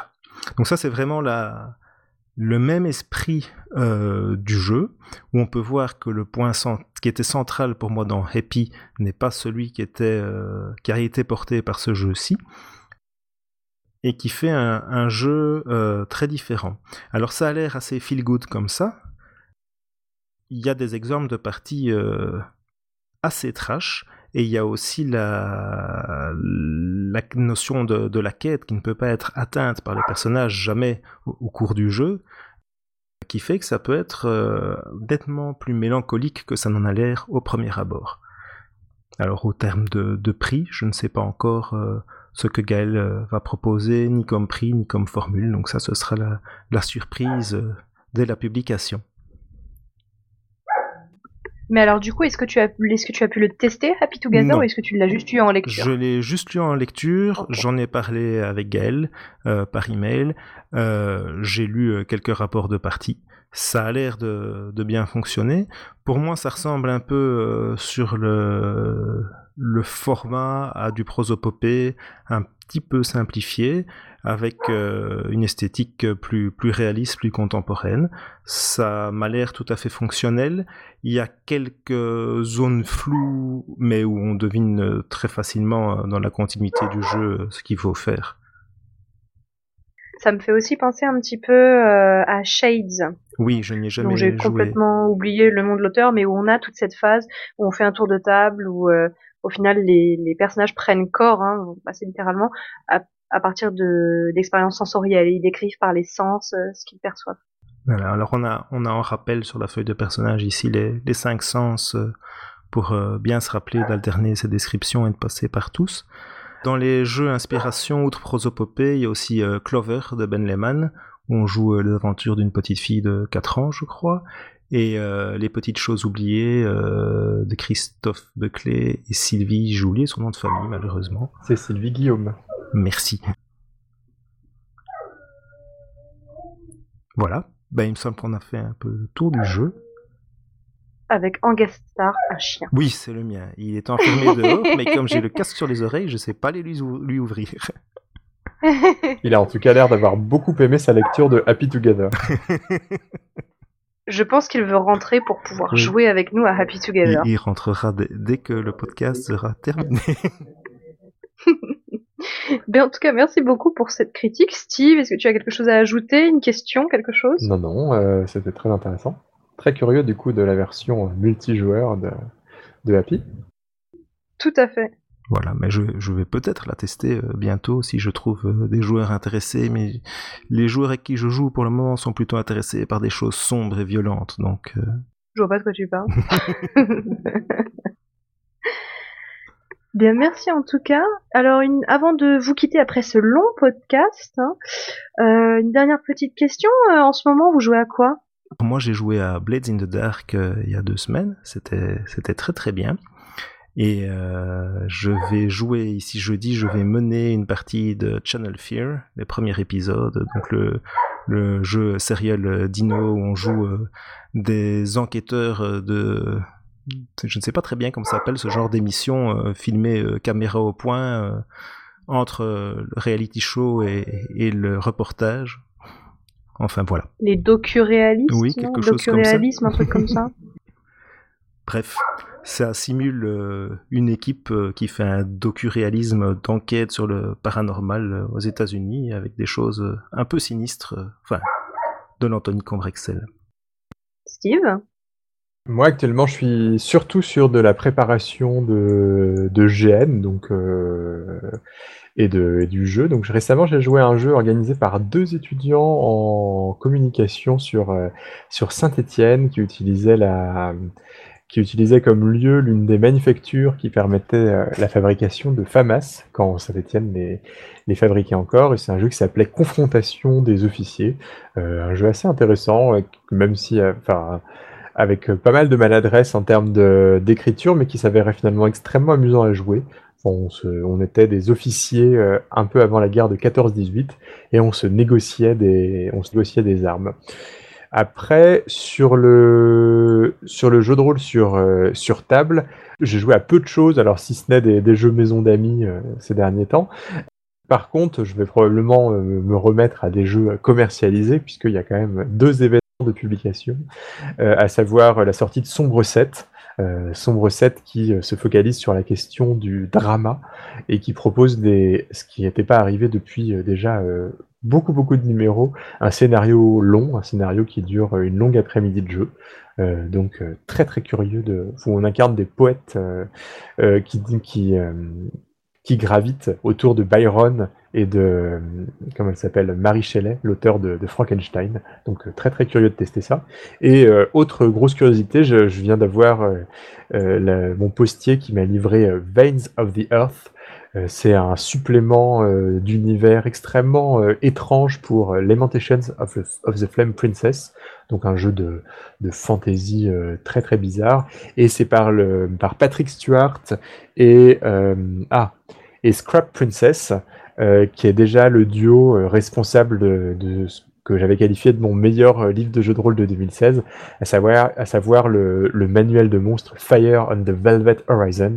Et là, c'est pas un manuel de monstre, c'est un, un bouquin, un gros gros bouquin de description de l'univers. Et là, je suis très très curieux de lire ça. C'est en tout cas magnifique en le feuilletant. Très bien. Eh bien, moi, en ce moment, je- c'est vrai qu'en ce moment, je fais pas beaucoup de jeux de rôle sur table pour euh, plusieurs raisons. Euh, mais euh, ma dernière expérience marquante, c'était un GN également, le GN Rêve d'absinthe de Muriel Aljaïr. Je, je suis désolée. Alors, il me semble que la prononciation est Algaïres. Algaïres, merci. Euh, où on joue, euh, grosso modo, la, la jeunesse un peu perdue en Allemagne des années 20. C'est un jeu dont on avait un petit peu parlé avec, euh, avec Muriel, qu'on avait invité sur la question de la transparence en GN. Alors là, il n'y a pas de transparence, clairement. Mais euh, c'était très très intéressant. J'ai eu de très belles émotions pendant ce jeu. Et euh, alors, je pense que le jeu a quelques défauts. Hein, c'est un jeu qui est déjà vieux également. Je crois qu'il a une dizaine d'années presque.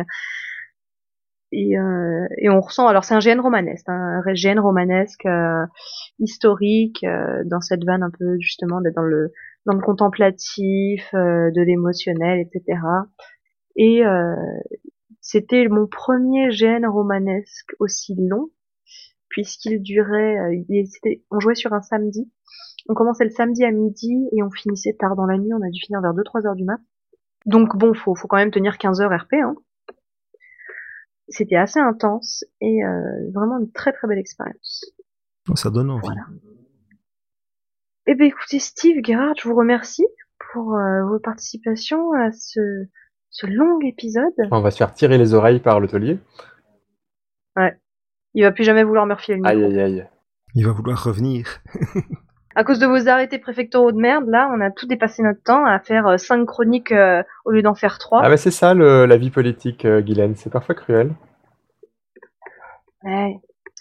Bon, eh bien, écoutez, en attendant, on vous souhaite à tous une très bonne fin de journée, de soirée ou de nuit, euh, Ou un début de nuit. ou un début de nuit, Ou que la comme vous baignoire est bien récurée. Exactement, que votre vaisselle est bien propre.